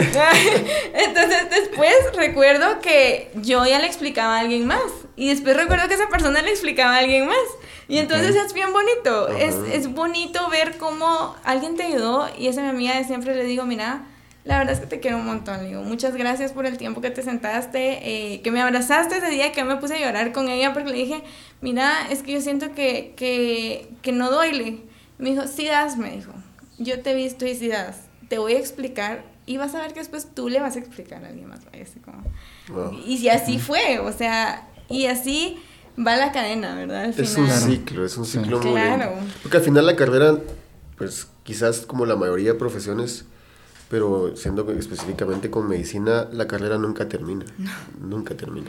Claro que no. Para, antes de pasar a la segunda etapa, porque ahorita casi que nos, nos mantuvimos en los primeros años de que solo es carrera, vamos a hacer un experimento. Sí, sí, sí. Necesito que por favor acá me recetes cualquier, dos medicamentos. La- cualquiera, no importa. Cualquiera. Ajá, no importa. Ajá. Pero voy a poner. Hace de cuenta que a mí me duele el... ¿Qué El sé? ojo. El ojo. El ojo. Sí. pero ¿Por qué te duele el No sé, no tengo ni idea. Hoy amanecí cuándo con te dolor duele de el ojo. No lo pongamos tan difícil. Sí. Recetame. Dolor de cabeza. ¿qué Sí, ah, tal? dolor de cabeza. Ranitidina. Así, para la panza. Ranitidina para el dolor de cabeza. No. Ah, no, no. Para la panza. Cualquier cosa. Depende. ¿Desde cuándo te duele el estómago? Solo No quieres ver mi letra, eso es lo que tú quieres. Ya, Sí, lo, enten- ya lo entendió, ya lo entendió. recetame cualquier cosa. Con sus indicaciones. Eh, Primero pones el nombre correcto del Ok. paciente. Luego pones la fecha correcta. Ok. Hoy es 19. Hoy es 19. 19. 19, sí. Qué mal estamos con la fecha. Todos tuvimos que decir, oye. Todos, ya sé, yo digo, y eso que ayer fue mi cumpleaños, ¿verdad? bueno, vamos a ver. em, Cualquier, cualquier medicina, cualquier No medicina. importa. Cualquier- sí, no importa. Igual. Paracetamol. Disclaimer: este es un blog de notas, no es ninguna receta. así, Real. ajá, Miguel no está malo, Miguel no Sí, está malo. ajá. O sea, sí, pero no. Sí, o pero. sea, sí, pero no ahorita. Él hay que recetarle pastillas de amnesia. Doctor. ¿Dónde venden? ¿Dónde ven? Cabal, Que nos pasen el dato. Aprovechando. Está fuerte. Sí, está fuerte. potente. Está potente. Confesiones varias. Sí, sí. Ajá. No vamos a entrar en detalles. Claro. Ah, pero tiene bonita letra. Ahorita vamos a ver, ahorita la vamos a enseñar en cámara. No, la, la tenemos que adivinar nosotros. Ok. Bueno, no adivinar, leer. Sí. Leer. No, Leer consulta. Esto me, esto me pone muy nerviosa porque. No la veamos. Sí, no la, no la vemos. Pues sí. Sí, mira mira, qué hora es. mira qué Ala, bonita mira qué bonito. Eh, los que llamaron fueron los de Dominos. ¿Ah, sí? Sí, pero llamaron a Maffer. Y le dio. Y. No- pero querían saber tu dirección. Esto lo vamos a contar en el siguiente episodio. Ya le dije, gracias mi amor por mandar la pizza para los patojos. Saludos a Maffer. Buena onda. Gracias a ella tienen pizza porque si no, no iban a venir. Ah, ok. Sí. Gracias, Maffer. Gracias. Te mandamos un saludo. Error de Josué. Sí, Josué tiene la culpa. Es que, pero si eran Dominos, yo dije, su pizza ya no la ordenó. Ok. Ahí está. Ok. Ya me concentré. Ya, ya, ya. Y por favor, comer papaya antes de. comer bien antes. Algo que me recomiendan mucho los doctores es coma bien antes de tomar su medicamento. Y luego pues pones tu firma, ¿verdad? No voy a poner mi firma. No, Ah, sí, no, sí, no, sí. no, no. Sí, porque. Entonces aquí va tu firma. tarará. Ok. Ahí está, ahí está. está. Vamos a Vamos a ver. Sé primero, que... Léela, léela. A ver, sí, Ve. obviamente tiene la fecha, tiene mi nombre. Dice paracetamol, Mm. 500 miligramos. Tomar una tableta cada 8 horas por 3 días. Es que- Des- des- Si lo trabas a dejarlo, lo pasas. Sí, sí, sí, ahí quedó, ahí quedó. La siguiente no, no la doy. Es que es otro nombre de otro medicamento. Yo soy muy bueno con medicamentos. Soy muy fan de los doctores, entonces me mantengo mucho con los doctores cuando me miran. En las ah. series, dices tú. No solo las series. Fíjate que suelo ir mucho al doctor porque, me- entre comillas, me gustaba a- ir a ver si tenía algo. Dice, Pero soy de los que se hacía exámenes, pero no me cuidaba. Entonces, ¿para qué me iba a Desquetoprofeno. Desketorofeno. Es K, ok. 25 mil. Ok. Ahora, para continuar esto. No sé. ¿en qué, en qué O sea, yo creo que en el colegio, A todo, todo el- Pero es que eso lo hice ahorita tranquila. Sí. Cuando estoy corriendo. O sea, estás así como. Eso es lo que queríamos saber. ¿Por qué la Sí, letra se de los doctores es muy complicada de entender? ¿Tenés alguna teoría? ¿En qué momento te diste cuenta de rayos mi letra de cambio? Porque pues todos llevamos clases Sí. de caligrafía. ¿eh? Incluso mi letra cambió. O sea, era, antes Sí, era más. pero sí se lee, yo sí lo entiendo. O sea, yo sí lo entiendo. Ujú. Pero como dices, mucho eso. Lo que acaba de decir creo que es muy importante. En las carreras, no te vas a tomar el tiempo de hacer un colochito a la Claro. así. ¿Es por eso? Sí. ¿Crees que es por eso? Sí, claro. O sea, tienes la receta y es como, tengo que, tengo que darle gracias a este paciente ahorita porque ya vino el otro y vino una emergencia. O sea, na, na, na, na, na. mira que está y no te da chance. O sea, estás en una emergencia y a veces, suponete, normalmente es así en los hospitales públicos. No te da chance de explicar, o sea, de sentarte a explicarle al paciente, mire, este es un medicamento, que no sé qué. O sea, solo decís, mire, este es un antibiótico, se lo tiene que tomar a la hora que es, porque si no se lo va a tomar a la hora que es, no va a cumplir su efecto. Entonces se lo tiene que tomar y ya se puede ir.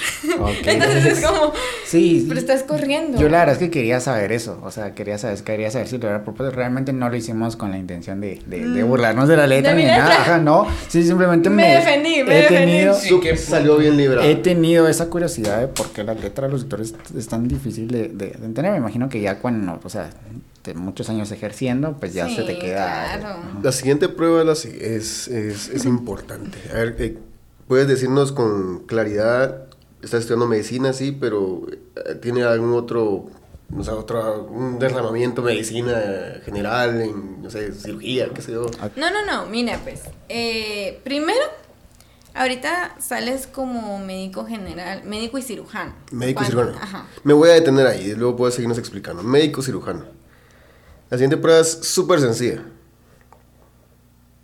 Pon tu mano así. Pasa la prueba. Pasa la prueba. ¿Cuál era la prueba? No me imagino un cirujano que la mano le haga así. O sea, como mi mano. Sí. ¿Esto es normal? sí, vaya, vale. No, porque depende, es que depende de muchas cosas. Porque a mí. Miguel, yo no- así- yo Yo no me gustó la expresión. Mi- Miguel, así de, esto es normal. Esto es normal. Es que yo no puedo tener la mano quieta, o sea, a mí me tiembla. A mí también. A mí también. Es normal. Pero extenderla. Es que tenés que Es que extenderla. tienes que, ajá, así. O sea, lo más quieto que pueda. Ya me, ya me, ya me hiciste dudar. Ahora voy a comenzar espejo no. así. Pero es que ¿Quién mira, tú sales como médico y cirujano, pero no es que tú puedas hacer cirugía Claro, solo. por supuesto. por O supuesto. sea, Sí. para hacer las cirugías tú tienes que estar en la especialidad de cirugía general. Y esa es una, una, un- una pausa que te, te quería hacer. Eh, hablamos del trabajo en equipo ahora. O sea, hablemos de que pues es un, cada médico se gradúa solo, obviamente, ¿no? Como toda carrera. Pero en, me imagino, ya en la, en la- en la- ejerciendo la profesión, eh, hablemos de, pues no, yo no sé mucho de medicina, pero sé que pues obviamente cuando llegan procesos en los que son complejos, eh, tenemos un amigo que pasó por un proceso su, mamá y pues eh, nos contaba que pues varios médicos tuvieron que intervenir y esto y lo otro. Y Decís, ah, ok, no, ya no es uno, ya son cinco médicos en conjunto trabajando, cinco médicos que tienen que, van a estar aparte uno operando, el otro haciendo esto y todo lo otro. ¿Cómo es el trabajo en equipo con, en, en medicina? Porque el trabajo en grupo, la verdad, en otras carreras es un, es un, es un dolor. Como cada Sí. quien haga su Es parte y lo armamos. es un caos, ajá. Eso no puede ser En así, medicina creo que no puede funcionar así. No, lo que pasa es que Qué suspiro, más, más, no sé. Está bien, es está bien, que está en bien. medicina eh, tú sabes que en algún punto tú también vas a necesitar de tu amigo que va a ser cirujano y tú vas a ser eh, pediatra. Pues tal vez el niño necesita una cirugía, entonces tú también vas a necesitar de... Pero también luego el seguimiento lo vas a dar tú como pediatra. El ginecólogo necesita del pediatra, la ginecóloga necesita de que el pediatra atienda al bebé en lo que ellos eh, atienden la cesárea, ¿verdad? O sea, eh, era lo que te decía. Ahorita mis amigos, tengo amigos que, que ya tomaron sus, sus, caminos, ¿verdad? O sea, nos fuimos todos, médicos generales, todo muy bonito. Pero luego cada quien toma su camino, toma su camino. Yo quiero ser ginecóloga, yo quiero ser cirujano, yo quiero ser traumatólogo, yo quiero ser... Incluso hay unos que ni siquiera van, ni siquiera piensan en estudiar residencia, que así le decimos nosotros a la, a la especialidad piensan hacer como especialidad en investigación, que también es algo que está dando, eh, que se está usando mucho ahorita, ¿verdad? Que está teniendo su auge ahorita. También en epidemiología, el COVID vino a, hacer una cosa bárbara. Total. Entonces, la verdad es que hay, hay, bastante campo ahorita en eso, ¿verdad? Entonces, no necesariamente tienes que ser especial, perdón, necesariamente tienes que ser especialista como en ginepedia, pedia, pediatría, eh, cirugía, porque hay muchas otras ramas, cosas que, que tal vez no son tan frecuentes, frecuentes es la palabra, como más eh, populares, pero hay otras ramas que están muy interesantes. O sea, para asentar esa parte, si a alguien no le gusta el trabajo en equipo o, no, o le rehuye el trabajo en equipo en medicina, se va a topar con un muro muy grande. Sí, y aparte en medicina tú todo el tiempo estás en contacto con personas. Todo el tiempo estás trabajando con personas. Turnos no turnas solito, siempre hay enfermeras, siempre hay eh, otro médico, entonces todo el tiempo tienes que estar en contacto con muchas personas y el contacto con el paciente, que a veces tratar con los pacientes no es algo fácil, ¿verdad? Porque a veces, o sea, yo entiendo que llegan con dolor y quieren que uno se los quite rápido, ¿verdad? Pero a veces no les puedes quitar el dolor hasta que no confirmes el diagnóstico. Yo entiendo que es como, ay, mire, pero si tengo dolor, quítemelo y es como, mire, pero necesito esperar el resultado de tal prueba para confirmarlo y ya programo tal otro procedimiento y ya con mucho gusto le quito el dolor. O a veces ni siquiera es indicación, porque también hay indicaciones para quitar el dolor y cuando no quitarlo. No porque querramos verlo sufrir, porque obviamente nadie quiere ver sufrir a otra persona, pero también tiene mucho que ver el, el no alterar el el diagnóstico del paciente. Porque suponte, si tú estás conmigo, pero tú dices que no quieres que yo te entienda, pero te quité el dolor, eh, y cuando vayas con tu otro médico ya no vas a llevar dolor, entonces no te lo puedo, o sea, también hay que ver muchos, muchos factores, ¿verdad? Que tienen mucho que ver ahí. Pero es mucho, mucho, mucho trabajo en equipo. bastante. Para, para ir avanzando también, porque realmente nos interesa mucho saber cómo es la vida del estudiante de medicina. Entonces, este Ahorita mencionaste que estuviste lejos de casa por un tiempo. ¿A qué se debió? Estuviste... Me metí a ver tus fotos en, Instagram porque a mí me gusta investigar cuando, cuando nuestros invitados vienen acá. este Y vi que estuviste, creo que en un lugar de Alta, Baja de la Paz. Estuve en... Vamos a ver... Estuve en Chisec. Ok. ¿Cómo, fue esa... ¿Cómo fue esa experiencia? Mira, me fui, ese fue mi EPS, mi EPS rural. Estuve a nueve horas de aquí. En ese entonces obviamente yo no tenía carro, entonces viajar para acá, o sea, mm. era, o sea, quería ganas. Sí. Vine creo que dos veces a ver a mi familia. Em, y no fue fácil, o sea, era, es una travesía larga y yo no sirvo para andar en los buses. O sea, yo, yo vomito. Ok. eh, sí fue un viaje bastante largo, estando allá, o sea, adaptarte a otro ambiente, allá a la temperatura de 40 grados, era una cosa así como, literalmente fue un cambio radical, o sea, pero pues me fui con una amiga, una amiga a la que quiero un montón, eh, nos fuimos a vivir juntas allá. A la casa de su abuelita que me recibió con los brazos abiertos y yo feliz de estar allá. O sea, me, me sentí muy cómoda y estoy muy agradecida de que me recibieron allá. Em, vas a un pueblo en donde no hay nada. O sea, literalmente no había nada. Era como, yo quería un helado, qué sé yo, Sarita o algo así, y me tenía que ir a, del pueblo donde yo estaba viviendo a una hora para comprar un helado. Entonces tenía, tenía, o sea, no te digo que sea como que pasen, o sea, no hay nada, no hay tiendas ni nada, o sea, sí hay pues, pero no es lo que estés acostumbrado aquí en la ciudad, ¿me entiendes? Que vas a una tienda y encuentras helados ajá, ajá. Y, y sí, o sea, es un ambiente totalmente diferente, conoces a personas diferentes, eh, el, el sistema de salud es totalmente diferente allá. Te das cuenta que era lo que te decía, los enfermeros pues les toca a veces quedarse solitos porque sin porque quién es el médico allá, el, el estudiante de medicina, el que está cerrando medicina. Sí, no, es que un médico diga, voy a ir a atender el hospital de hasta allá. Y es que en realidad todos los médicos están concentrados aquí en la ciudad. es que si buscas trabajo fuera, solo que sea por amor al arte, a la vocación, porque en realidad yo, conozco, perdón, yo conozco unos médicos que, son muy queridos, que nada, o sea, van allá y obviamente entendés de que no, de que toda la vida tiene un precio, por supuesto, ellos tienen que invertir en, en la compra de medicina y esto y lo otro, y se arriesga mucho, pero no, te digo, cobran 25 quetzales la consulta, 15 quetzales, a veces no cobran porque la gente literalmente no tiene, y decir, rayos, ¿y cómo le hacen? Y pues no, gracias a Dios siempre tienen, les, les donan medicina, esto, lo otro, tienen sus amigos médicos, los regañan, les dicen que por qué están allá, que se vengan a la capital o que se vayan a otro país, porque pues obviamente se trata de plata.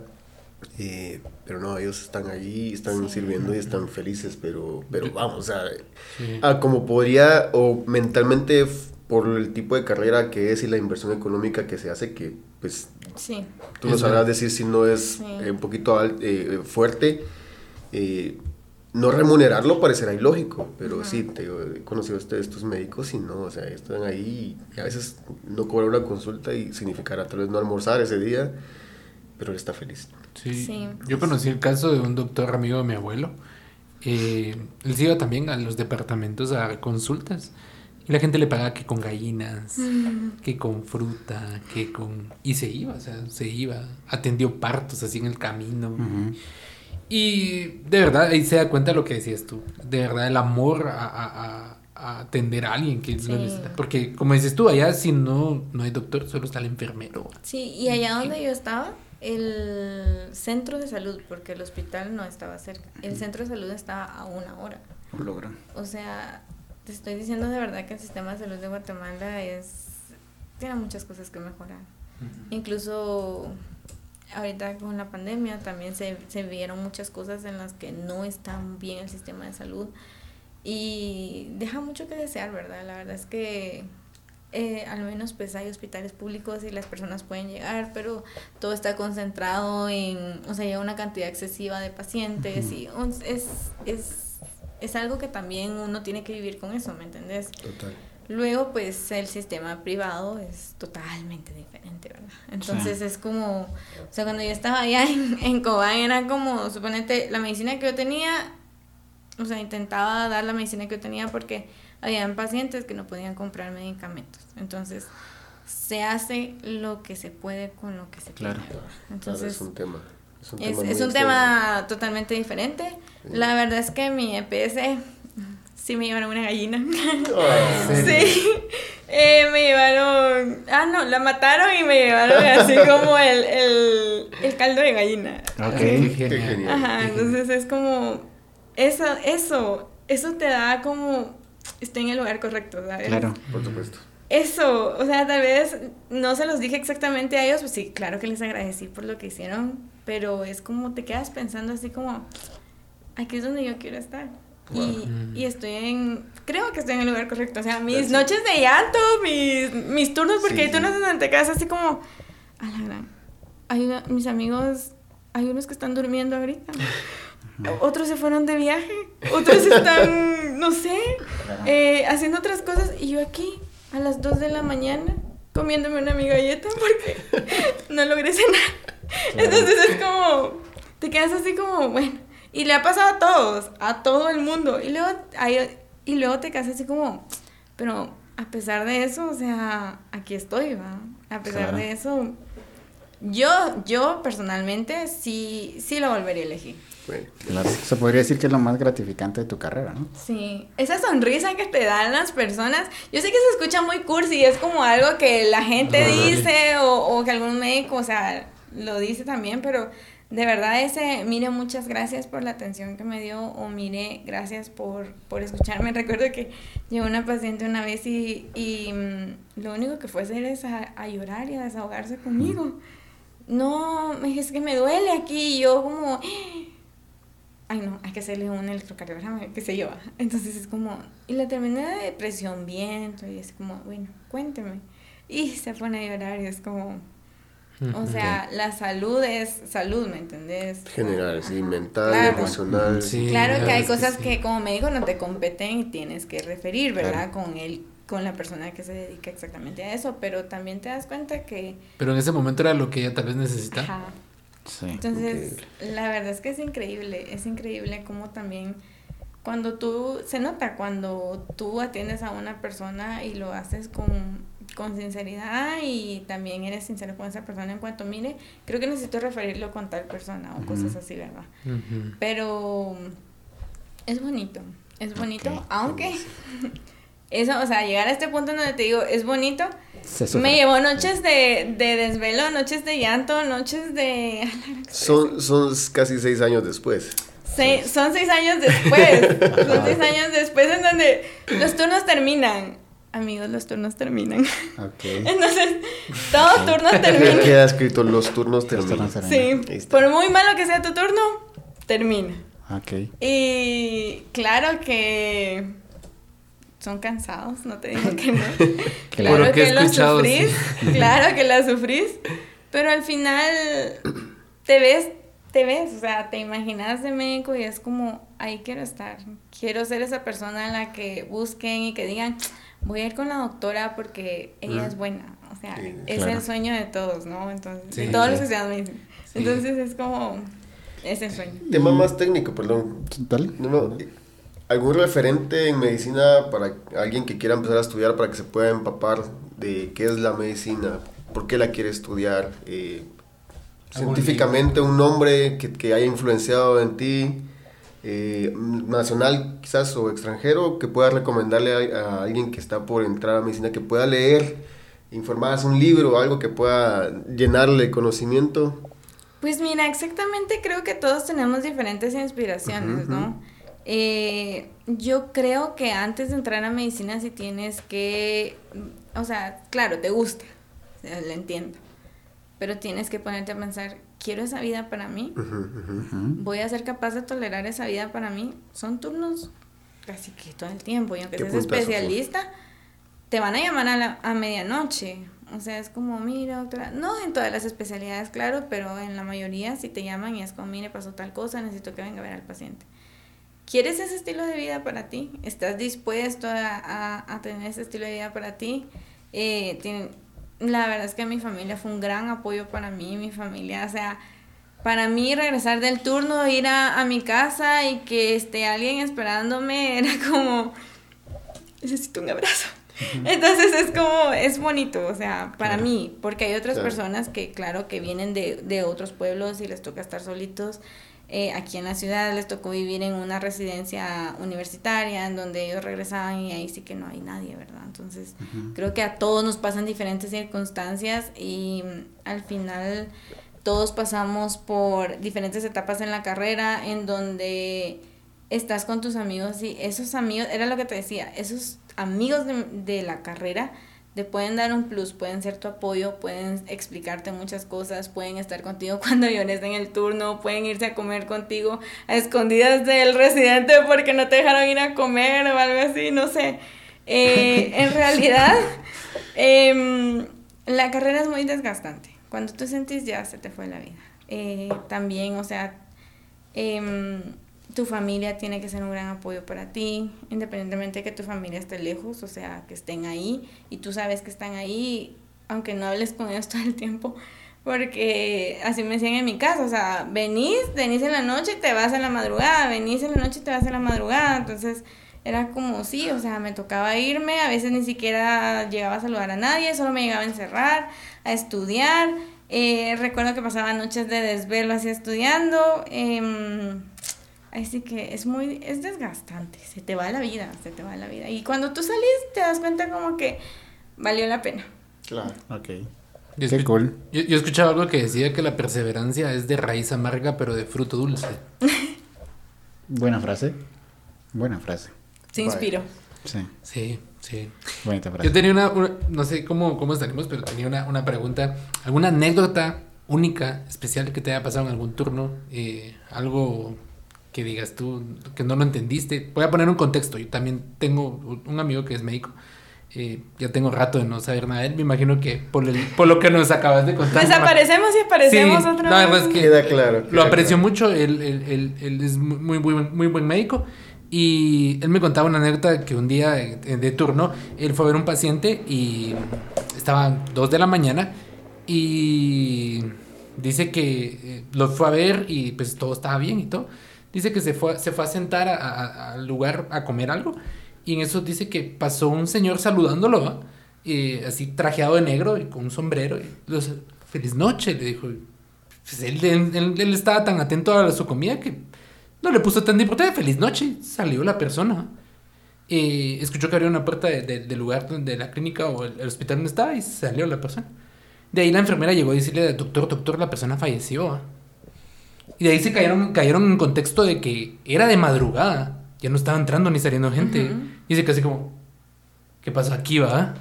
Y esa anécdota, no sé, tal vez no algo tan así, pero, pero esa anécdota única, Pero- él, él me la contó yo, en serio, este, estaba, estaba despierto, me dice, yo estaba comiendo, me dice, yo así, wow.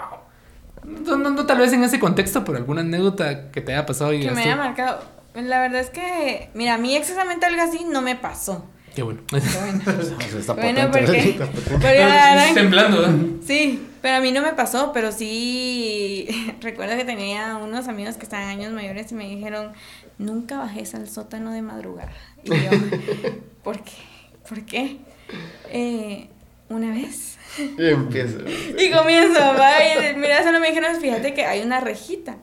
Y entonces iba yo con mi amiga, eh, me, me dijo ese, ese amigo, va, em, y pasamos por ahí y solo comenzaron a, a- solo se comenzó a mover y salimos corriendo y yo sentí que no, y así como, pero a mí nunca me pasó algo así, fíjate, porque yo nunca bajé sola, nunca bajé sola a- a- al sótano cuando, porque tienes que ir a buscar firmas, tienes que, es un trámite todo lo que se hace en el hospital también, entonces nunca me tocó así como, gracias a Dios, porque yo, yo sí soy muy miedosa, entonces no, no, si No, me hubiera no. tocado... Digamos, yo conté esta historia porque era la más extraordinaria que él tenía para contarme. No tiene que ser todo de terror, puede ser algo alegre, puede ser algo único que hayas visto, una recuperación increíble o algo así. Pues mira, la verdad es que sí, sí, no sé qué decirte, porque recuerdo que esta es una historia triste. En mis últimos días antes de la pandemia, había un paciente que me tocó que llevarlo a un estudio. La cosa es que el paciente tenía una patología que se complicó y comenzó a sangrar. Eh, recuerdo que esa vez él ya no podía hablar, entonces estábamos todos intentando como atenderlo y así. Y recuerdo que solo me agarró la mano y se me quedó viendo. Y, esa mirada que decía como, o sea, no sé, me decía ayúdenme, pero no hagan más de lo que fuera como necesario.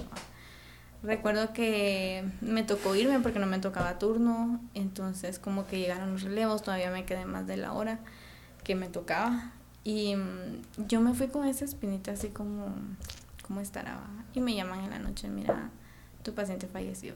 Y así como, o sea, pero recuerdo que, recuerdo que ese día antes de irnos al, al estudio que le tocaba, me senté a platicar con él y él me dijo, mire, la verdad es que estoy cansado de esto que tengo, la verdad es que, que yo solo quiero ver a mi familia bien, los veo preocupados, entonces, ahí sí que, que sea lo que Dios quiera, mijo. entonces yo así como... Y al final creo que lo que tú decías, hay cosas que se salen de las manos del médico, ¿no? Hay cosas que uno quisiera, pero hay cosas que se van de tus manos. Las, yo sí soy fiel creyente que Dios permite las cosas en el momento correcto y uno está como Dios te da la inteligencia, te da la sabiduría para tener a un paciente, pero no puedes hacer más de lo que él te va a permitir. Claro. Entonces, sí, mm, sí, recuerdo esa historia porque me encariñó mucho con ese paciente. Era, era un señor ya grande, entonces nos sentábamos a platicar. Recuerdo que, que nos estábamos a platicar con él y muy amable porque tenía que hacerle unas curaciones en la herida que tenía. Entonces, cada vez que llegaba me sentaba a platicar con él. Pero ahí sí que todavía recuerdo que llegó la señora, la esposa, y me dijo, mira, mira doctora, me dijo, eh, mi esposo me contó que usted pues ahí estuvo, él una vez se puso a llorar y me dijo, quisiera que mi hija platicara conmigo, así como usted platica, y nos poníamos a platicar de la vida, pues. Los pacientes a veces pasan mucho tiempo dentro del hospital, entonces como que ese trato humano, y uno de, de médico también, o sea, la gente olvida que uno es médico, que uno es ser humano, ¿no? y que come, que, que también tiene que sentarse, que también tiene que alejarse un poco uno de, de ese ambiente porque es bien estresante y desgastante. Recuerdo que ella me llegó a decir, mire, él me, me dijo que, que, estaba muy agradecido de haberla conocido y yo así como, mire, muchas gracias. son, son anécdotas que te quedas así como, o sea, te marcan, te marcan mucho. También, o sea, la, como te digo, tú estás muy cerca de muchas cosas, de la muerte, de muchas cosas. A veces llegas a perder la empatía y entonces a mí me ha pasado, me ha pasado mucho. Eh, que a veces digo yo, pues chica, eso es algo que tal vez para mí es muy común, pero para esta persona no, ¿verdad? O sea, ¿qué me pasó?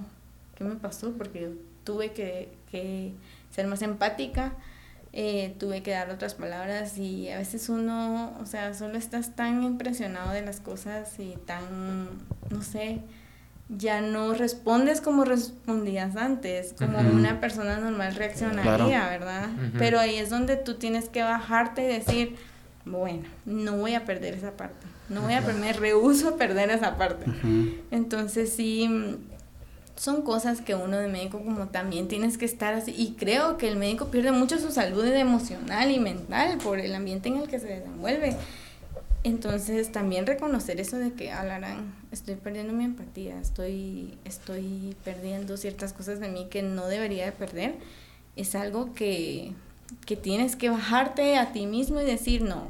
O sea, aquí tengo que, que controlar mis emociones, tengo que eh, entender que tal vez a mí no me está afectando, pero a esta persona sí, ¿verdad? O sea, lo que le estoy diciendo y cómo se lo voy a decir le va a afectar.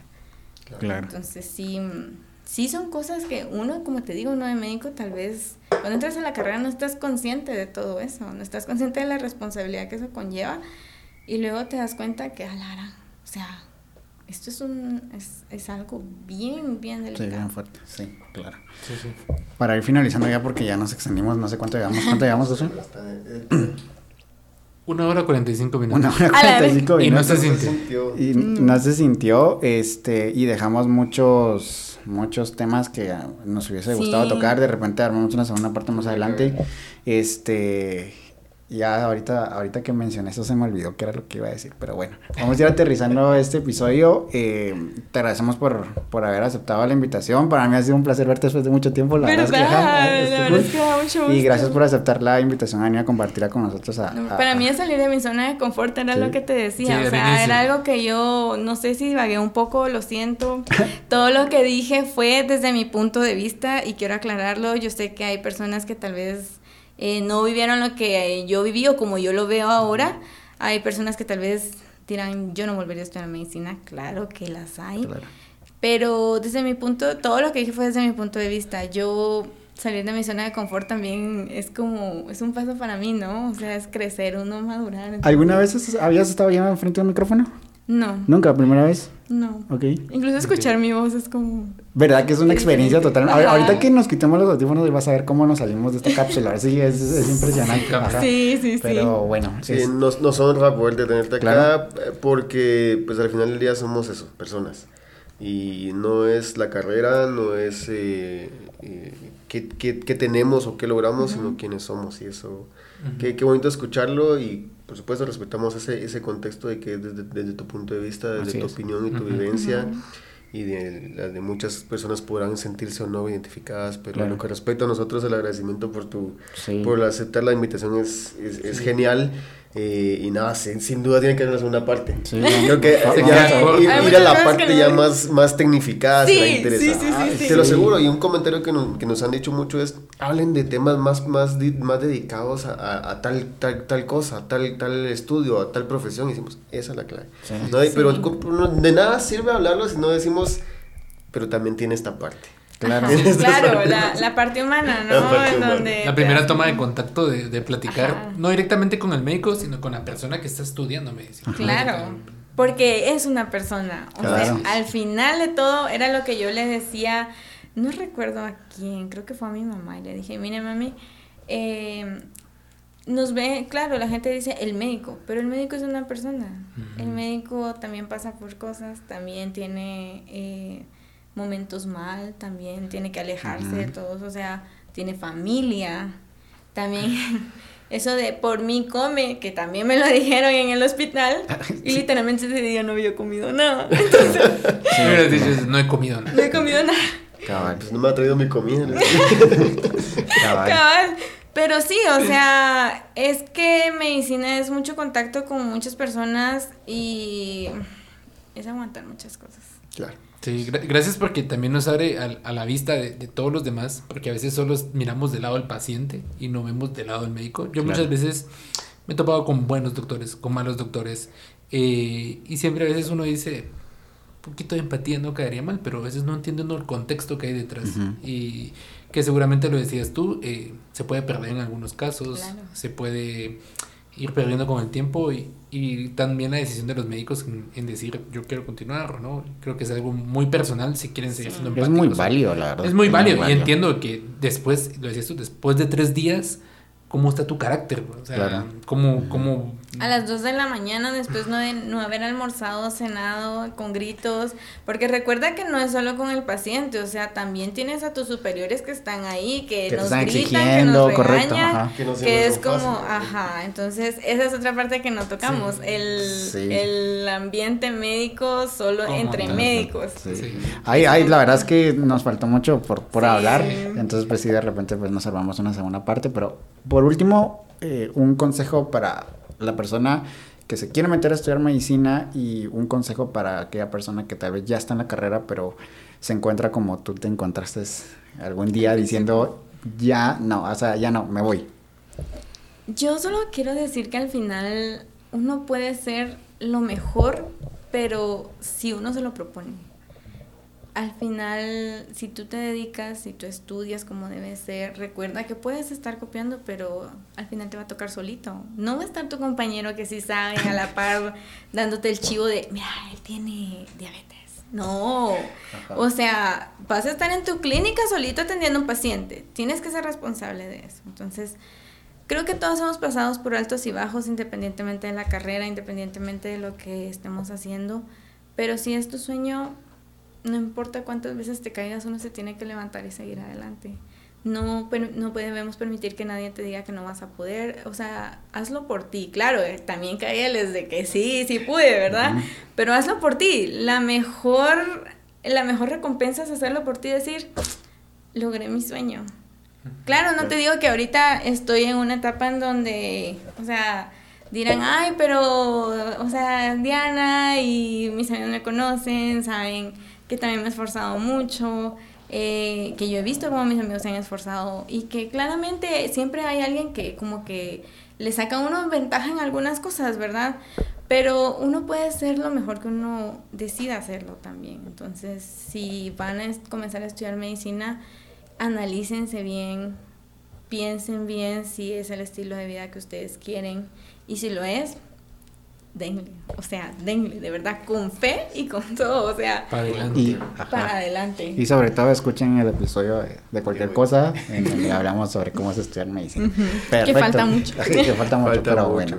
Pues gracias Josué, gracias Elías y sobre todo gracias Diana por aceptar la invitación. Gracias por invitarme Ajá. Entonces esta es tu casa, siempre sos bienvenida acá y vamos a, vamos a ver cuándo armamos otra segunda parte.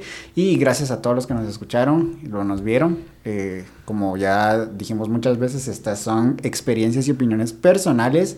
Esto no es una regla general, entonces por favor no saquen de contexto, no sean mala onda. Este, y si, pues bueno, gracias si llegaron hasta acá al final, gracias. Y pues nos escuchamos en la próxima. Súper. Bye. Gracias. Adiós. Bye. Adiós.